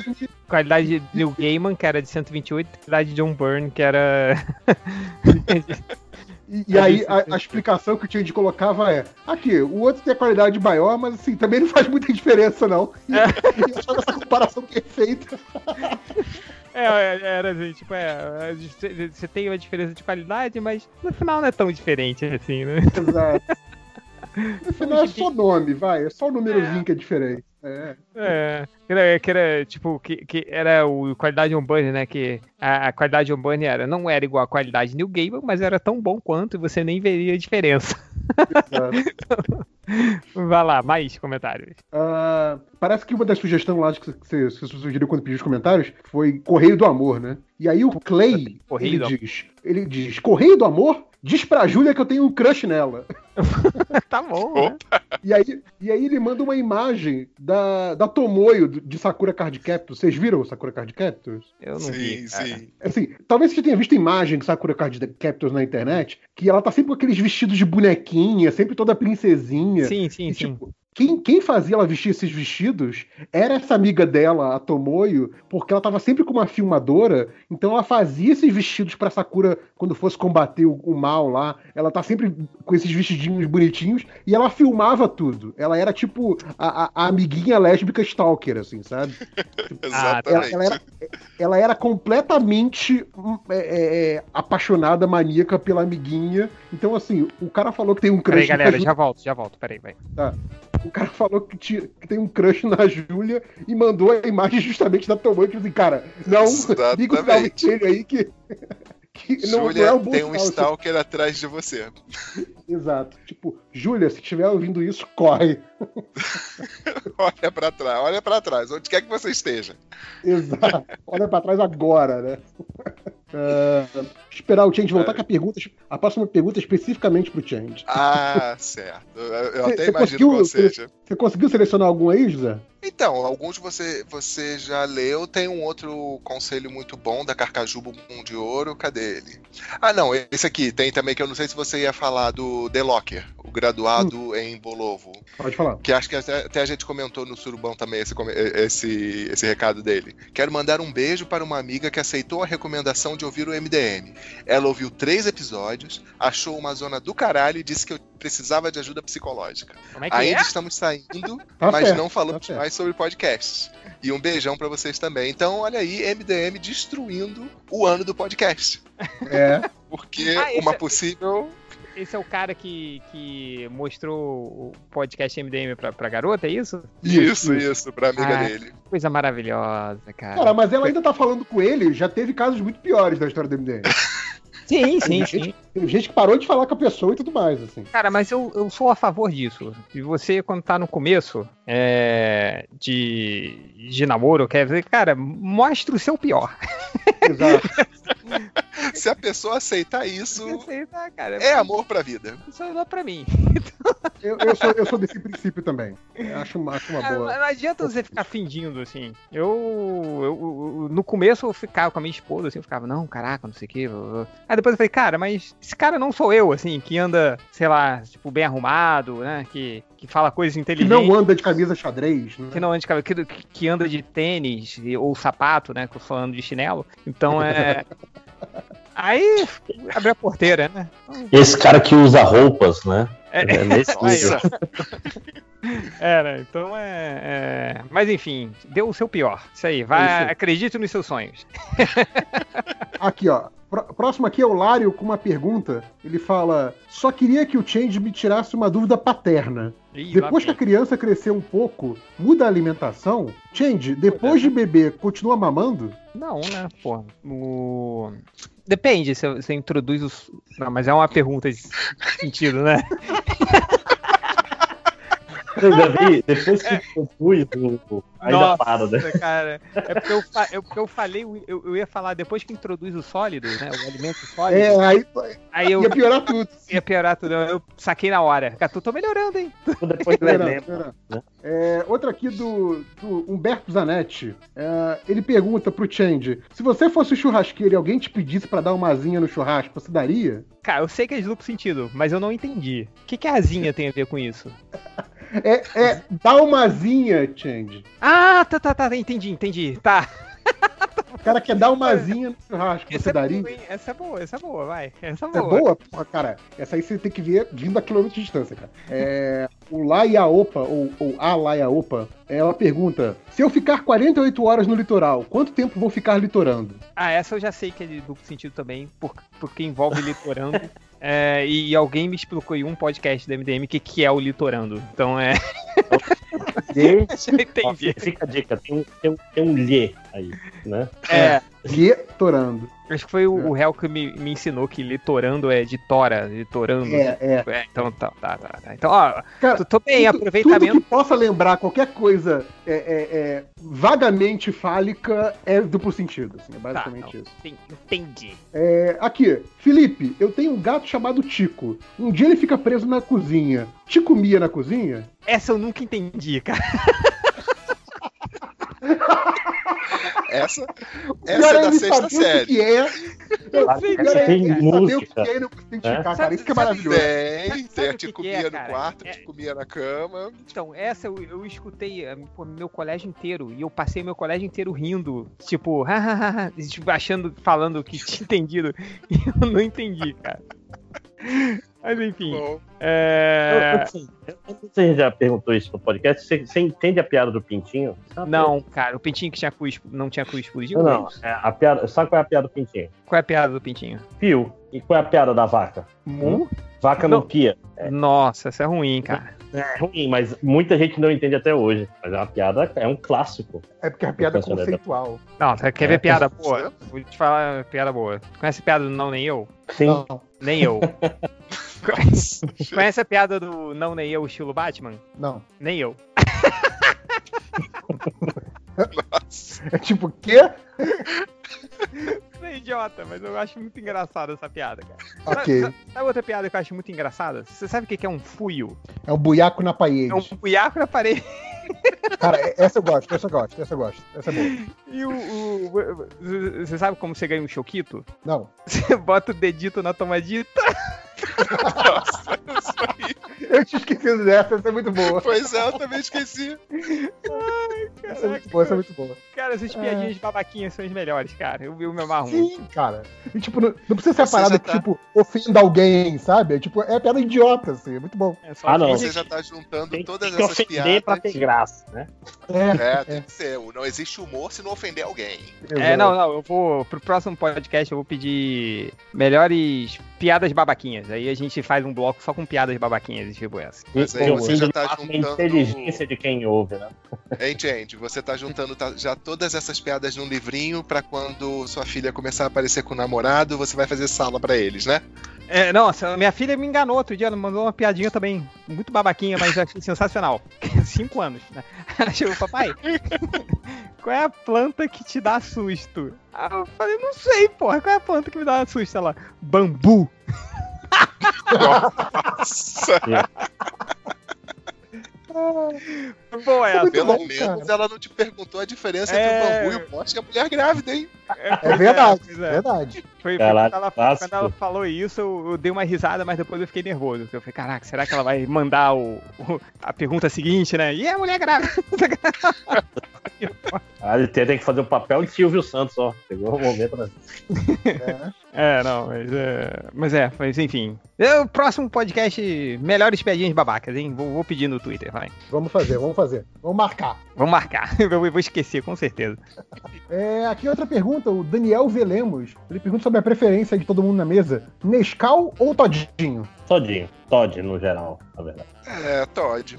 É, como ele falou Todinho, eu tô imaginando que seja as duas versões Os de, de caixinha. caixinhas. É, os de É, caixinha. o de caixinha, cara, eu acho o Todinho imbatível, assim. Mas no, no- naquele que você mesmo prepara, aquele o, o pozinho do mal, no pozinho do mal eu prefiro o Nescau, porque o, o, o, o Todd parece que é mais difícil de dissolver, fica sempre um, umas Isso, bolas. assim. O, o Todd só fica legal se você tiver um copo tipo coqueteleira. Você coloca o pó lá dentro e consegue chacoalhar o copo. Cara, Caraca, Fica- tá vou testar de- isso, hein, vou testar isso. Botar uns álcool no Todinho e fazer um coquetel de Todinho. Cara, mas, bota- mas quando você vai preparar o todinho, o achocolatado, né? Eu prefiro o chocopinho, na verdade. Porque é o Choco. Caraca. chocopinho é o, é o achocolatado do xaropinho, do ratinho. É, Isso existe de verdade. existe de verdade, cara. Porque eu, eu- é o pior nome de todos, né, cara? Vocês são o achocolatado do xaropinho. Chocopinho. Não faz Isso é um remédio cara parar de beber, né? Show copinho. É isso? É. Porra, bicho. Hum. É um nome ótimo. Mas, Mas eu, quando- o- eu, quando era, eu, quando era garoto, eu gostava era do Quick de morango. Aquela Pois é. Nossa. Eu- Cara, eu- eu, frango era especial. Eu era criança chata que, que eu, não, eu não como chocolate. Eu não, não gosto de chocolate. Então não tô. Não. Não, é. mas não é de chocolate, é de morango. não, então. Então nunca. Então, sei lá, ia na casa dos amiguinhos, assim. Aí tipo, tu- chegava a mãe do amiguinho. Pô, e aí, quem querem Todd, Todd, Todd, não sei o que, Nescau? Eu, eu era o, o chato. Pô, tia, tem wiki de morango aí, tia? Aí, hum, Cara, essa vozinha, essa vozinha do cheio de criança é sensacional, hein? Mas era parecido por aí mesmo. Mas o Caralho, é, é a de típica morango- criança, criança esquisita, né? Criança chata, né, cara? É eu, criança chata, nossa, sou eu mesmo. O quick de morango, ele não tem gosto de morango, né? Ele tem gosto Não, de, Não, de ele tem química louca. De Cara, ele, açúcar. ele- ele tem co- ele tem gosto de alguma coisa muito única e que, obviamente, você tá tomando aquilo assim, cara, eu sei que eu tô perdendo anos de vida tomando um copo disso, mas assim, vale a pena, sabe? Cara, então se você, tipo, se você misturar o quick de morango com a Fanta uva, morreu metade da sua vida, na hora. assim. Exato, exato. Quem não gosta de Fanta Cara. Uva? Eu acho errado quem gosta. Cara, Fanta Uva, Fanta Uva pra mim era, era- era um refrigerante puramente utilitário. Ele só servia pra todo mundo tomar pra fazer campeonato de arroto, porque o gás daquilo era brutal, né? Você sabe a história da Fanta uva, né, da, da Coca-Cola, Eu que é o, gosto, eu gosto da Fanta Uva. o- a Fanta uva. a Fanta, eu, eu gostava do Mineirinho, cara. Eu também era, eu era criança Não, mas chata. Mineirinho, mas Criança aí era, o, era festa, o, o Mineirinho não era de uva, o Mineirinho é outra Não, coisa. Que, não, o é. que era de uva também era o grapete. Grapete. Se quem Então, bebe eu- eu grapete, eu- repete. Eu sempre, Quem eu bebe grapete, Fanta Uva repete. porque o grapete que era legal. Assim, grapete que era o, era, era o, era o legalzão. É, eu gostava Cara, do Mineirinho, cara. Todas as mães de amigos que terminavam o nome com et sempre Ah, sim. eram citadas com o comercial do grapete. Sempre, Sim, sempre. né? Primeiro os boquete. É, mas o, o, o- Eu era criança chata também, a tia. Ah, como que é Mas Você Coca-Cola? ia falar uma história da Fanta Uva, cara. Você parou no Ah, meio. sim, da Fanta Uva. Tipo, a a Fanta Uva. Aí. Curiosidades do Change. A Fanta Uva é o refrigerante da Coca-Cola que mais dá prejuízo. Mas ela não pode tirar do mercado, porque a comoção de tirar a Fanta Uva do mercado daria um prejuízo muito maior, assim. Então é. Sério É isso? sério isso? Porque as pessoas que gostam de Fanta Uva são muito apaixonadas pela Fanta Uva. São Mas a. Fanta Uva É. não vende tanto, entendeu? É, Então, um, cara- é, um, é um caractere genético, gente. As pessoas que gostam de Fanta Uva, elas têm uma característica genética que favorece isso. Tem um, tem ou uma seja, existe. existe a gente tava falando dia lá no grupo, né, do, do fã chato. Existe o fã chato de Fanta Uva. Olha que coisa maravilhosa. pois é, aí então o, o fã da Fanta Uva é muito chato. Então, se a Coca-Cola tirar a Fanta Uva do mercado, eles vão fazer um barulho tão grande que não vai valer a pena. Então, a Coca-Cola deixa a Fanta Uva no E pra mercado. você ver como É isso é tipo- forte, eles tiraram a Sherry Coke sem problema nenhum, eles tiraram todas as variantes de Coca-Cola sem problema, e a Fanta Uva continua. Fanta Uva continua, cara. Mas a. É aquele assim, né? que, Tipo, eu, eu vou pagar pra não me aborrecer, né? É Mais ou menos Sim, sim, da Coca-Cola. exatamente. Mas o Sherry Coke saiu sobre meus protestos, porque eu protestei muito. Eu adorava Cherry Coke. Felipe, tu é o cara que não gosta de doce e o Cherry Coke é doce pra cacete, cara. Pois é, cara. E não tem ver, gás. Né? É, Aquilo não, não tinha gás. Mas, cara, eu era a pior criança de todas, que era criança chata e burra, né? Então é. Tem isso. Eu era o... a criança tá lá, a tia lá, chegava a mãe do amiguinho, pô, todo mundo quer Coca-Cola? Pô, tia, é mineirinho aí, não sei o que. Então é foda também. Então, criança. de Fanta, cara, tem que lembrar que Fanta foi criado para vender para nazistas. Nunca se esqueça sim, disso. Sim, ah, nunca sim, se Fanta, esqueça disso. Fanta é refrigerante nazista. Sim. Quem gosta de Fanta é nazista. É isso. isso. Conclusão lógica, né? É, né? Tipo, ué, A mais Agora, B, né? Então é isso aí. Um, um refrigerante Você que eu gostava. De acompanhar silogismo em ação, né? É, é lógica MBL, isso aí. Um refrigerante que eu gostava muito, que eu não sei se vocês tiveram contato. Lembra daqueles refrigerantes que passavam. Quer dizer, vocês. Não sei onde vocês moravam. Eu morava na Penha, no Rio de Janeiro, que é o subúrbio do Rio, né? Uhum. Então, to, sempre passava um caminhão na rua vendendo uns refrigerantes que eles vinham na garrafa de cerveja. Sim, nossa. Que era o baré. Baré, Guaraná, Baré. Porra, sim, Guaraná, sim. Tinha o Baré Cola, tinha o Baré Guaraná. Sim. O Baré Uva. Baré é o melhor refrigerante do Amazonas até hoje. Olha, o Guaraná era bom pra caramba. Ele não era, era, O Guaraná era muito bom. Nível Sim. Guaraná Antártica. Não, era, era tipo assim: era o pessoal jogava bola, é, quem perdesse tinha que pagar o, o baré pros outros. Aí, quando o pessoal tava rico, era o, litrão, o litro de coca. Né? Aí, oh, assistiam também o, o, o Guaraná Paquera? O, Paquera. Ah, de, então, eu lembro o comercial disso, mas eu não me lembro de ter visto ele no mercado. Cara, o Guaraná Paquera, era o meu avô comprava porque era o refrigerante mais barato do mercado. Ele comprava. Aí, cara, você tá, tomava o Guaraná? Paquera, aí ele, tipo, no começo ele tinha gosto de Guaraná. Mas quando ele descia, vinha um gosto de groselha, não sei da onde. Nossa. Era, era nesse nível, cara. Groselha é outro gosto escroto também, né? Groselha.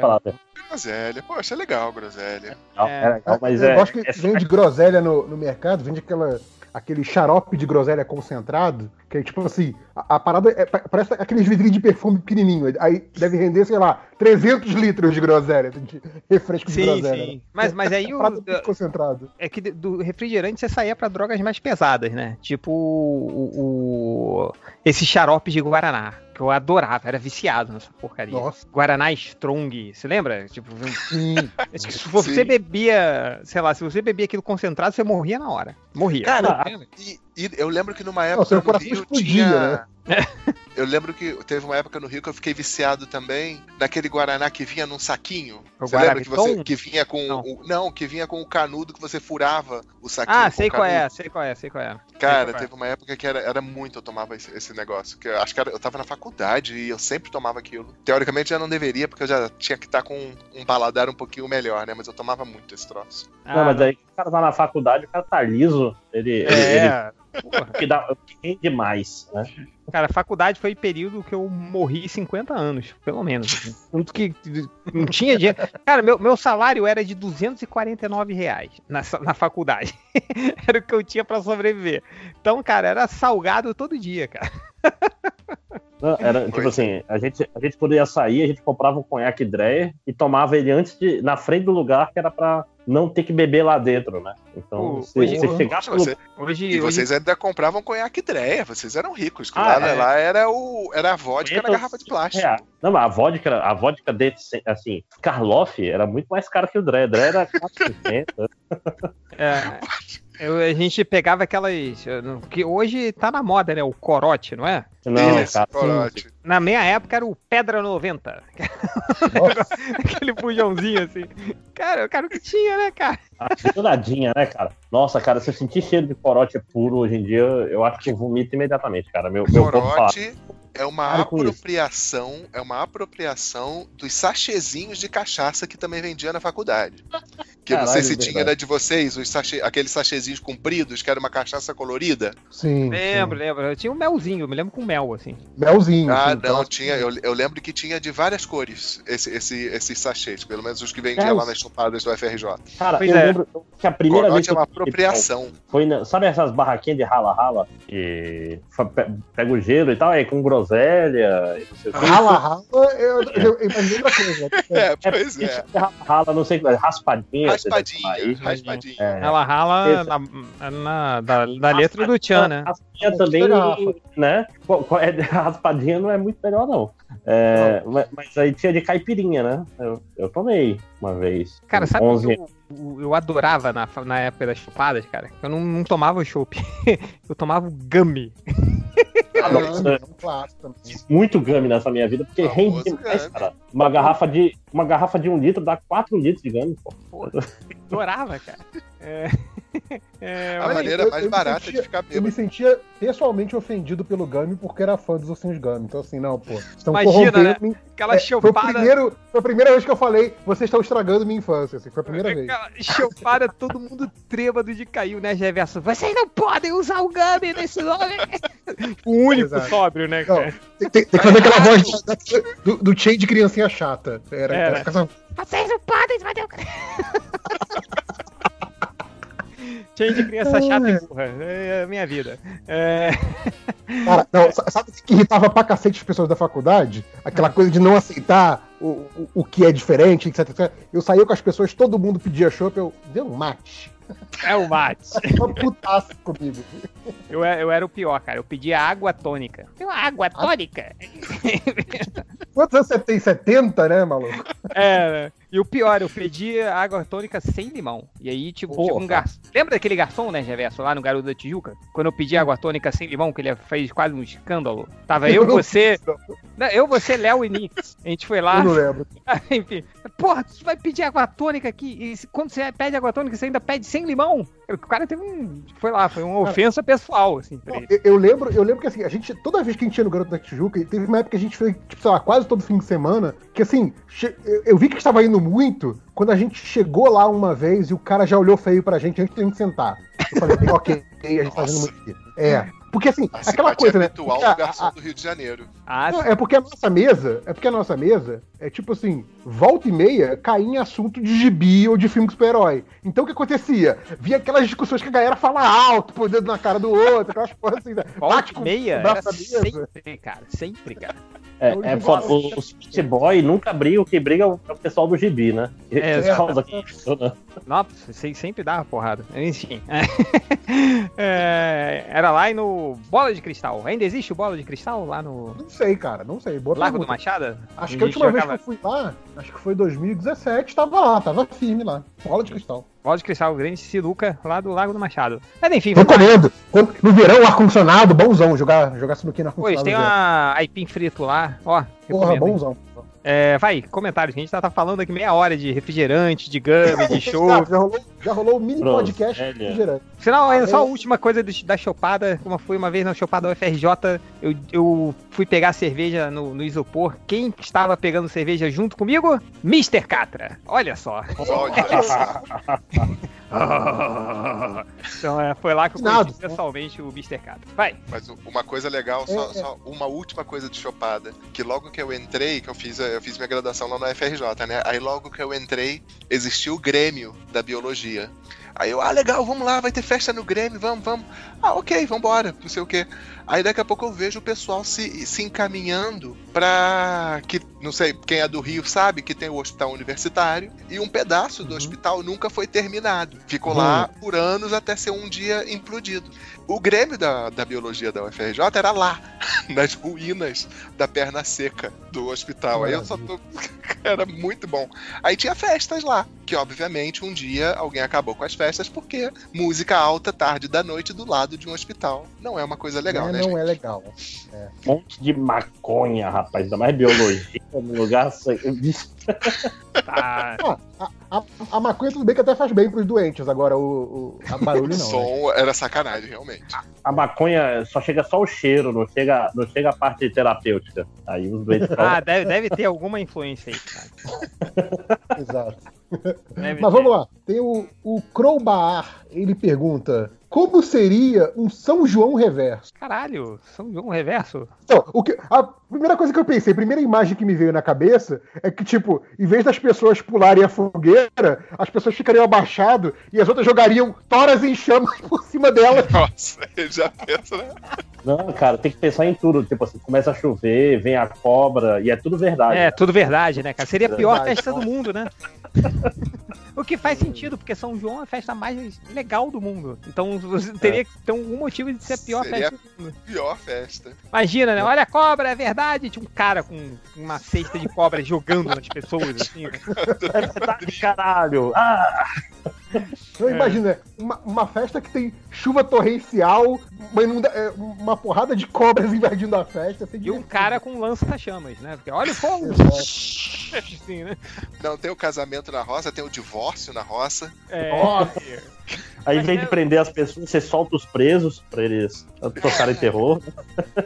Mas hoje tem festa de divórcio, né, cara? Tem. Eu já vi, já vi mó galera, assim, tipo, a festa tem, de casamento. de, vocês viram mais da festa de DNA? Eu, eu vi. Festa de DNA, qual é essa? Em vez de, um... em vez de ser a festa de revelação de sexo, é festa do resultado é o do DNA. Chá, de, chá de revelação ou chá de DNA. Que maravilha! Acho maravilhoso, cara. Viva o Brasil. Vamos lá. Não, o, ratinho, o Ratinho é o precursor disso aí, inclusive. Ratinho é o precursor, cara. Vai. Era o Ratinho que fazia o DNA? Sim, sim. Era o Ratinho. É, é, começou com o Ratinho e depois foi pra mó galera, né? Mas era o Ratinho, cara, quando dava o... Eu lembro até hoje da música. Parabéns pro papai. Parabéns pro papai. Da puta demais, né? O cara, caralho, fudeu minha sim, vida. Aí, aí, tinha um Remy, fez o DNA, não sei o que, agora vai pagar pensão. Parabéns pro papai. É muito errado, né, cara? Tá certo, pô. Tá certo. Paga isso da puta. É, vai. É. Aqui, ó, o, o Vic, ele pergunta: Uma vez eu li que pessoas param de escutar músicas novas depois dos 30 anos. Qual foi o último álbum lançado recentemente, ou não, que vocês ouviram? Eu, Tem que abrir Spotify, né? Eu não escutei álbum, não, mas, cara, eu, eu confesso que aquela música daquela menina, né, Billy alguma coisa. Ah, a Billie Eilish. É, como é que é essa música dela? Bad Guy? É, é Bad Guy. Pô, escuto ela, acho muito maneiro. Eu adorei essa música também, adorei essa música. Também. Você sabe qual é a história? É, ela fez essa música com o irmão na casa do pai, assim, não foi? É, tipo, a história... É... Não, é, toda, todas as músicas dela compõem com o irmão, assim, o irmão é o produtor Mas ela fez de, de, super amadora, assim. Você viu uma entrevista com ela? Cara, ela, não, ela é novinha. Ela é tipo o Ed Murphy nos anos 80. Cada oito palavras, dez são palavrões. Sensacional, cara. E, engraçado, eu tava olhando aqui e é meio corroborando os CDs mais recentes que eu vi, novos, assim, os álbuns é, o, é do Slipknot e do Metallica, que são bandas de velho. Mas hoje. Slipknot, eu vi um show... pra mim é banda nova. É, eu vi o show do Silo Green, cara, hoje. E é legal, cara. Aquele. Silo Green é 2001. Parabéns aí. Não, não. não então, é, eu, eu, fui ver aqui no, eu, eu, fui ver aqui no Spotify os últimos álbuns também. Eu tenho uma porrada de álbum de trilha sonora de musical, trilha sonora de filme, trilha sonora de jogo. Então, isso aí eu nem vou contar. Álbum de artista mesmo, que eu, que eu vi aqui. O mais recente é o Dirty Computer da Janelle Monet, que é de 2018. Então, assim, um ano só, pô. Tô bem, tô bem. Bom, tá, tá. bom, tá bom. É garotão, hein? Vovô garoto, hein? Recomendo, inclusive. Recomendo. Álbum completo, há muito tempo eu não escuto. Pra não dizer que não, eu tenho escutado todos os singles que saem da Liso. É o que de mais recente eu tô escutando. Cara, Liso, Liso é um negócio fantástico, assim, tipo, eu acho o conceito sensacional, só que eu fico assim, por que, que isso faz sucesso? Porque assim, eu acho maneiro, mas eu acho que é um negócio que assim, não deveria fazer sucesso, pelo que eu entendo da, do, do que, que é a música pop, sabe? Tipo assim, sim, me surpreende sim. muito que faça sucesso. É, não, ela é, é fantástica, a, cara. A, a, juventude é muito estranha pra gente que é velho. Eles são muito diferentes. Talvez, talvez. Não, não, e, e, e é, é, bizarro, que eu, o, o, o meu namorado, ele é consideravelmente mais jovem que eu. E ele às vezes vem com um, um, uns artistas, uns cantores novos, que eu, gente, onde é que você descobriu isso? Ah, eu vou escutando. Caraca, umas pessoas que eu nunca ouvi falar, umas músicas meio estranhas que eu nunca ouvi falar. É aquela parada, eu, como é que o jovem conhece música nova sem rádio, né? Pois é, exatamente isso. É, Mas jovem tem YouTube, rapaz. É, eu... Ah, não. O, desculpa só, o último álbum completo que eu escutei, que eu ainda escuto até hoje, foi o da Linda Quebrada. Que foi quando eu comecei a gostar de funk. Boa. Que acho que deve ter um ano, um ano e meio, mais ou menos, esse álbum Mas, dela. Ó, um negócio que eu fiz que foi legal, tem, tem um canal de metal, que é o Banger, Banger TV, eu acho, que, tipo assim, os caras fizeram melhores álbuns de 2018. Eu fui vendo os que a descrição me, me, me apetecia, eu adicionei no Spotify, tipo, passei uns seis meses ouvindo músicas novas e tal, e porra, foi. Me jovem, né? Aí depois é, levanta então, e, e, manca, né? Como um velho safado. O que eu gosto de fazer para não ficar muito preso no gênero é que, tipo assim, eu, eu pego aquelas recomendações do, do Spotify e eu ouço aquela porra toda, que eu sei que é baseado no que eu já ouvi, mas, tipo, ah, eles é. colocam vários estilos diferentes. Então, assim. Funciona pra ti, vai, JP. Pra vai... mim é tudo uma merda, cara. Então, mas assim, eles mandam. Eu acho que eles mandam 30 músicas diferentes por semana. O descoberta tipo, da semana, você tá falando. É, é, é. Eles mandam 30 músicas diferentes por semana. Não, meu assim, descoberta. Duas eu gosto, entendeu? É, e aí, a, daquelas duas que eu passo a ouvir mais, mais vezes, ele vai me recomendando umas coisas. Então, assim, é, salvando duas a cada 30, é como, por exemplo, eu conheci a, a Billie Eilish, que é um negócio desse ano, é só. Tô ah, mas o, o, meu é, descoberta do Spotify, pra mim, é só dos anos 70 e 80. Não tem nada além disso. Exatamente. Assim. Eu não uso Spotify, eu uso o Deezer, mas as minhas recomendações são todas música velha que aparece lá pra mim. Caralho, saudade do, do Ardio, cara. Era tão bom recomendar. Saudade de Groove Shark, hein? Vai lá, comentários. Saudade da rádio do Yahoo Messenger, isso sim. Rádio do Yahoo Messenger. Caraca. É, vamos lá. O, o, cara que tem um dos melhores nicks, ele é o Melo Rego. ele fala: é, Em todos os anos que li HQ, nunca me liguei no nome dos desenhistas nem dos roteiristas. Só passei a conhecer quando passei a ouvir o MDM há uns 4 anos atrás. Quantos MDMs passaram a reparar nos nomes dos desenhistas e roteiristas HQs? Porra, tá lá embaixo, né, cara? Qualquer HQ que você abre, tipo. Pô, mas tinha HQs que eu, não tinha, né, cara? Eu, eu, eu, tipo assim, eu demorei muito. Porra, você, você, lia o nome dos caras, assim, sabe? Não, eu não lia. A primeira coisa. Tu, tu, tu, lê, tu, tu, pega a primeira coisa, você pega o livro, você vai ler a, o, o, editorial, você vai ver o, se a ficha catalográfica tá certa. Eu não, cara, não faço isso. O editorial, cara, é tipo, é, é, no pé da primeira página. Roteiro fulano, desenhos cicrano. Tipo, porra, sabe? Peraí, ah, peraí, peraí. Fala, fala. E eles, e eles de vez em quando complicavam que ainda colocava argumento Beltrano. É, isso. Mas eu, sabe quando eu comecei a reparar, cara? Quando eu li o Evangelho do Coyote, do Homem hum. Aí eu falei, porra, essa história aqui é foda. Aí eu fui ver que é Grant Morrison. Aí eu comecei a, prestar atenção nas paradas para ver se eu lia mais coisa dele. Aí foi que eu fui descobrindo. Aí eu comecei a, a ver, mas foi a partir daí, cara, que eu falei assim, porra, é, Vamos, vamos ver aí, né? Que eu comecei a identificar um padrão, assim. Que, que eu, eu, eu, tava acostumado a, com a turma da Mônica, que não tinha nada. Nem a, nem a Disney. É, Mônica, Mônica e Disney não tinham crédito. Não tinha nada, não tinha nada. Né? Tipo, mas se bem que eu, eu, eu, eu, eu, sabia identificar pelos traços, sacou? Tipo, por exemplo, Sim. Quando tinha o, o Flávio Collin desenhando o Zé Carioca, porra, você sabia, por causa dela, é muito diferente. Então eu sabia que tinha algo ali, mas não tinha um nome, né? E aí foi quando eu comecei a. a aí quando eu descobri o Grant Morrison, o Mike Zack, eu adorava o Mike Zack. Aí uhum. eu, porra, falei, cara, esse cara aqui é foda também, sacou? O Neil Adams, né? o, o nosso amigo Neil Adams. Nosso amigo. Não, a amigo da tá... Eu comecei é, é tipo a assim, reparar. A, não, vai lá, Márcio, desculpa. Não, é, é, é, a Wizard me ajudou bastante nisso. Na época que a Wizard, invocado, que a Wizard nacional custava o mesmo que a importada, na época do dólar um para um. Às vezes a, a Wizard internacional era mais barata do que a nacional, inclusive. Tipo, nunca. Porra, que tempos estranhos, né? Que a gente passou por um tempo. Tipo, e, e, a, e a internacional só falava só gente merda. Sei lá. Liefeld, entendi. Aí não, tinha um Eric Larsen de vez em quando, que eu, foi naquela época pré-image, entendeu? Mas pra desenhista, mas pra roteirista foi só quando eu voltei a ler HQ em scan, graças ao MDM, inclusive. Eu Olha comecei a prestar atenção em, em, roteirista, falar assim, porra, esse, esse tal desse Mark Miller aqui é muito bom, rapaz, especialmente os finais que ele faz.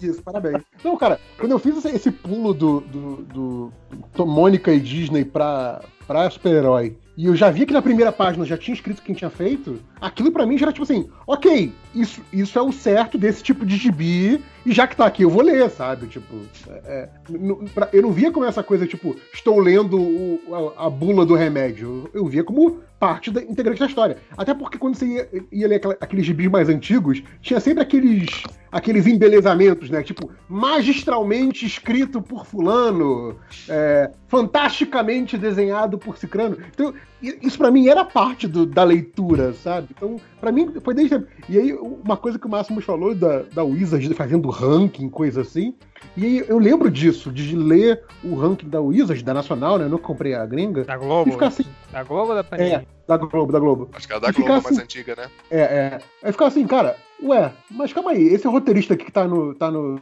no terceiro lugar, eu lembro de ler a história dele, cara, não era nada demais, sabe? Então, assim, era um ranking, como eu já tinha esse hábito de ler os nomes e já sabia quais que eu gostava, quais que eu não gostava, eu olhava pro ranking e falava assim, pô, esse ranking aí tá, tá, tá bichado, sabe? Marmelado essa porra aí, sabe? Então já, já era cheio das opiniões. Então, É. eu, sempre, eu sempre via esses nomes lá, mas o que aconteceu foi um determinado momento é que, por exemplo, o primeiro desenhista que eu fui assim, reparar que eu gostava pra caramba da arte dele e eu já me empolgava, era aquele Paul Smith, na época que ele desenhava Ah, os. X-Men. Que assim eu via, pô, ele tá desenhando, legal. É, eu, eu gosto disso. E também, como roteirista, o primeiro que eu fui reparar foi o George Pérez, mesmo que eu, eu antes tinha conhecido ele com os Titãs, como desenhista, só que aí ele começou a roteirizar a Mulher Maravilha. Foi aí que eu percebi, porra, o cara não sabe só desenhar, ele sabe roteirizar bem pra caramba também. Que eu acho que é, é mais uma coisa, quando você percebe que esse cara existe e que ele é bom e você já se empolga só de estar lendo uma história dele. Eu acho que é, é muito nesse sentido que foi que eu percebi, mas sempre tinha os nomes lá, né, na primeira página, conforme vocês falaram, no rodapé. O Uhum. Michael Golden também, me lembro. Pô, o cara era foda. É... O Paul Smith, pô, desenhava muito, né? É, Exato. tem... En- Engraçado que pra mim eu sempre guardei mais é, é, de cara roteirista e só depois é que eu fui, tipo assim, escolher uma história por causa de desenhista. Isso pra mim foi, veio, veio depois, assim, engraçado. É, eu, eu lia tudo, né, que tivesse ali. Mas, o... mas eu começava a perceber, É. assim, né? Porque E eu, de eu- eu desenhista, sou Um muito. dos primeiros que me marcou muito, assim, foi, foi o Walter Simonson, cara. O gibi Ah, do. Walter Simonson, eu já sim, pirava, sim, cara. sim, sim, sim, sim. pirava. Já- Meu primeiro contato com ele foi com Thor. Foi, eu, não, eu não sei que outras coisas boas assim que ele fez que tenham sido relevantes também, mas eu achava aquilo muito diferente na época. Cara, eu- eu, acho que a minha primeira do Walter Simonson já foi uma muito foda, que foi a, a X-Men Novos Titãs. Porra, aquilo é Ah, muito Aquela tá, tá. é- Então, é mas ali eu acho que ele não tá com um traço tão característico como o Thor, não é? Ou não? Ou Sim, é que ele tá menos, Não, é- menos é- retão, é- assim, ele- né? Ele, ele tá mais classicão, ele tá menos, ele tá menos Aham. é, é, é, estilizado, sim. Por sinal, esse gibi é um dos meus preferidos de todos os tempos, cara. Sim, É, muito foda. tem os novos titãs. É, vai aí, comentários aí, se tem mais aí. Ah, tem aqui o. Cara, aqui, esse aqui, o, o, o Change vai lembrar disso. Que antigamente, quando a gente ainda escrevia pro site, pra quem não sabe, o MDM tem um site, melhoresdomundo.net. Ah, Tem que falar assim, antigamente a internet tinha sites. Exato. Então, quando a gente ainda escrevia pro site, é, uma das coisas que eu, que eu fazia de vez em quando é que eu pegava os melhores comentários da semana. Eu lia todos os comentários, acreditem ou não, e eu pegava, os- eu fazia o top comentários da semana. É, esse cara aqui me deu vontade de citar isso, porque pra mim ele tem o melhor comentário da semana. É o Rafael Pereira Costa. Ele conta uma história, presta atenção. Lá vai. Um tempo atrás, quase morri ouvindo estatísticas, tentando segurar a risada na madrugada dentro de um busão cheio de gente dormindo. Ele, ele quase morreu só de segurar a risada. Aí ele fala a, a história mais recente. Ontem passei vexame em praça pública enquanto passeava com meu cachorro. Tive um ataque de riso enquanto ele cagava. Aí, Quem a, nunca, con- né? a conclusão dele. Agora só vou ouvir vocês em casa. Mais seguro.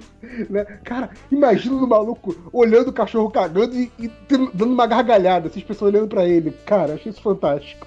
E o cara tá rindo das estatísticas. Eu, eu gosto de imaginar que ele usava aquele fone da Apple que não, não tem cordinha nem nada, que é pra ficar Uhum. mais ridículo, né? Sim, Sim. parece que ele é só maluco mesmo. É, sim. Entendeu? Os caras É, falando só. por, É super normal. por fim, tem o, o- o nosso comentarista de longa data aí, o Raul Jordan. é, e ele fez um comentário todo em caps lock, então vou ter que ler gritando, hein? Ele fala: Entrou o DuckTales na Netflix, então toca o DuckTales no podcast aí. E aí depois ele já coloca uma parte da letra do DuckTales, que é: Uhul, são os acumuladores de gordura, uhul, sem profissionalismo esse blog não fatura.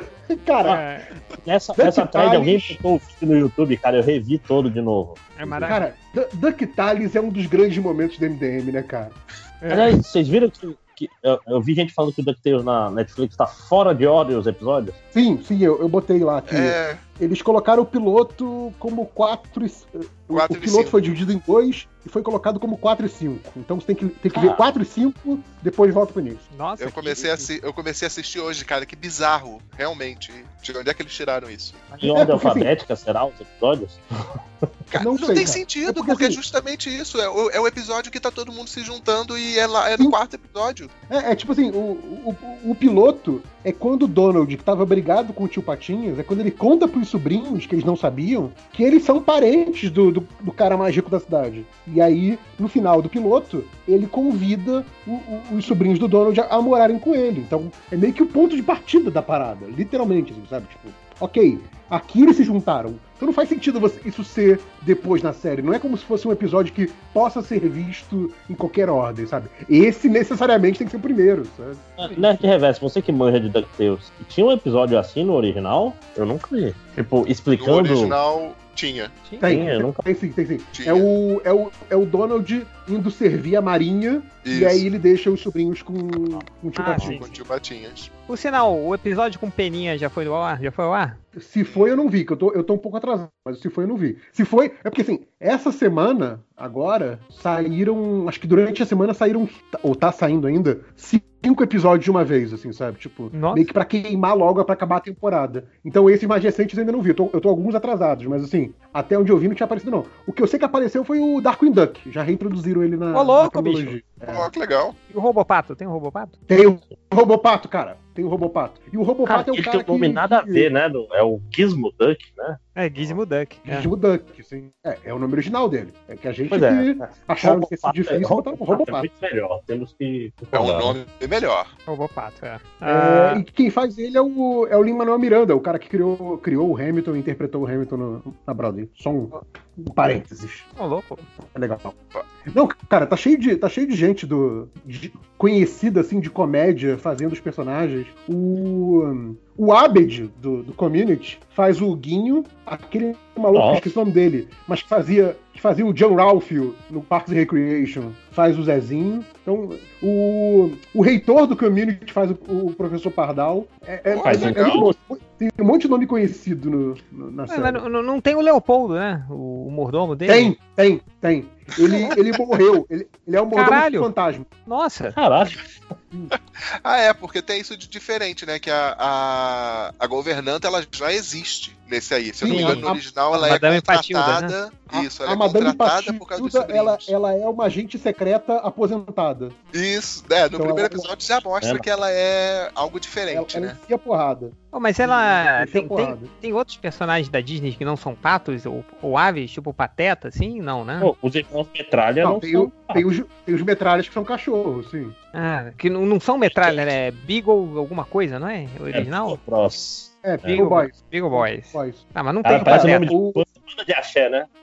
Tem um episódio Cara, tem um episódio que eu acho fantástico, dá para você ver esse episódio sem ver a série porque ele é meio que isolado, que é o episódio do, dos Três Cavaleiros, cara. Ah, o, o, o Zé Carioca aparece? O Sim. Zé Carioca aparece e ele é dublado por um ator americano, filho de brasileiros. Então, assim, ele fala o português carioca perfeito, sabe? Maneiro, é muito cara. bom. Aí, aí, a hora que ele vê o, o, Donald com os sobrinhos, né? Ele acha que só o, só o Donald vinha. Aí ele vê o Donald, o tio Patinhas e os sobrinhos. E aparentemente ele viu os sobrinhos quando eles eram, sei lá, recém-nascidos, alguma coisa assim. Aí ele olha para os sobrinhos e aí ele faz a exclamação em português, né? Tava vendo o desenho dublado em inglês. Então nessa hora, até em inglês, ele faz a exclamação em português e fala: Os patinhos! É muito bom, cara. Sabe? Tipo, Maneiro. Porque ele puxa, ele puxa até no S carioca, sabe? Faz os patinhos, com aquele S quase tem um X no final. Eu falo, cara, pronto, perfeito, assim, me ganharam. Pô, outrora cara, você esperaria é ele falar. Outrora você esperaria ele falar, ai caramba! É, né?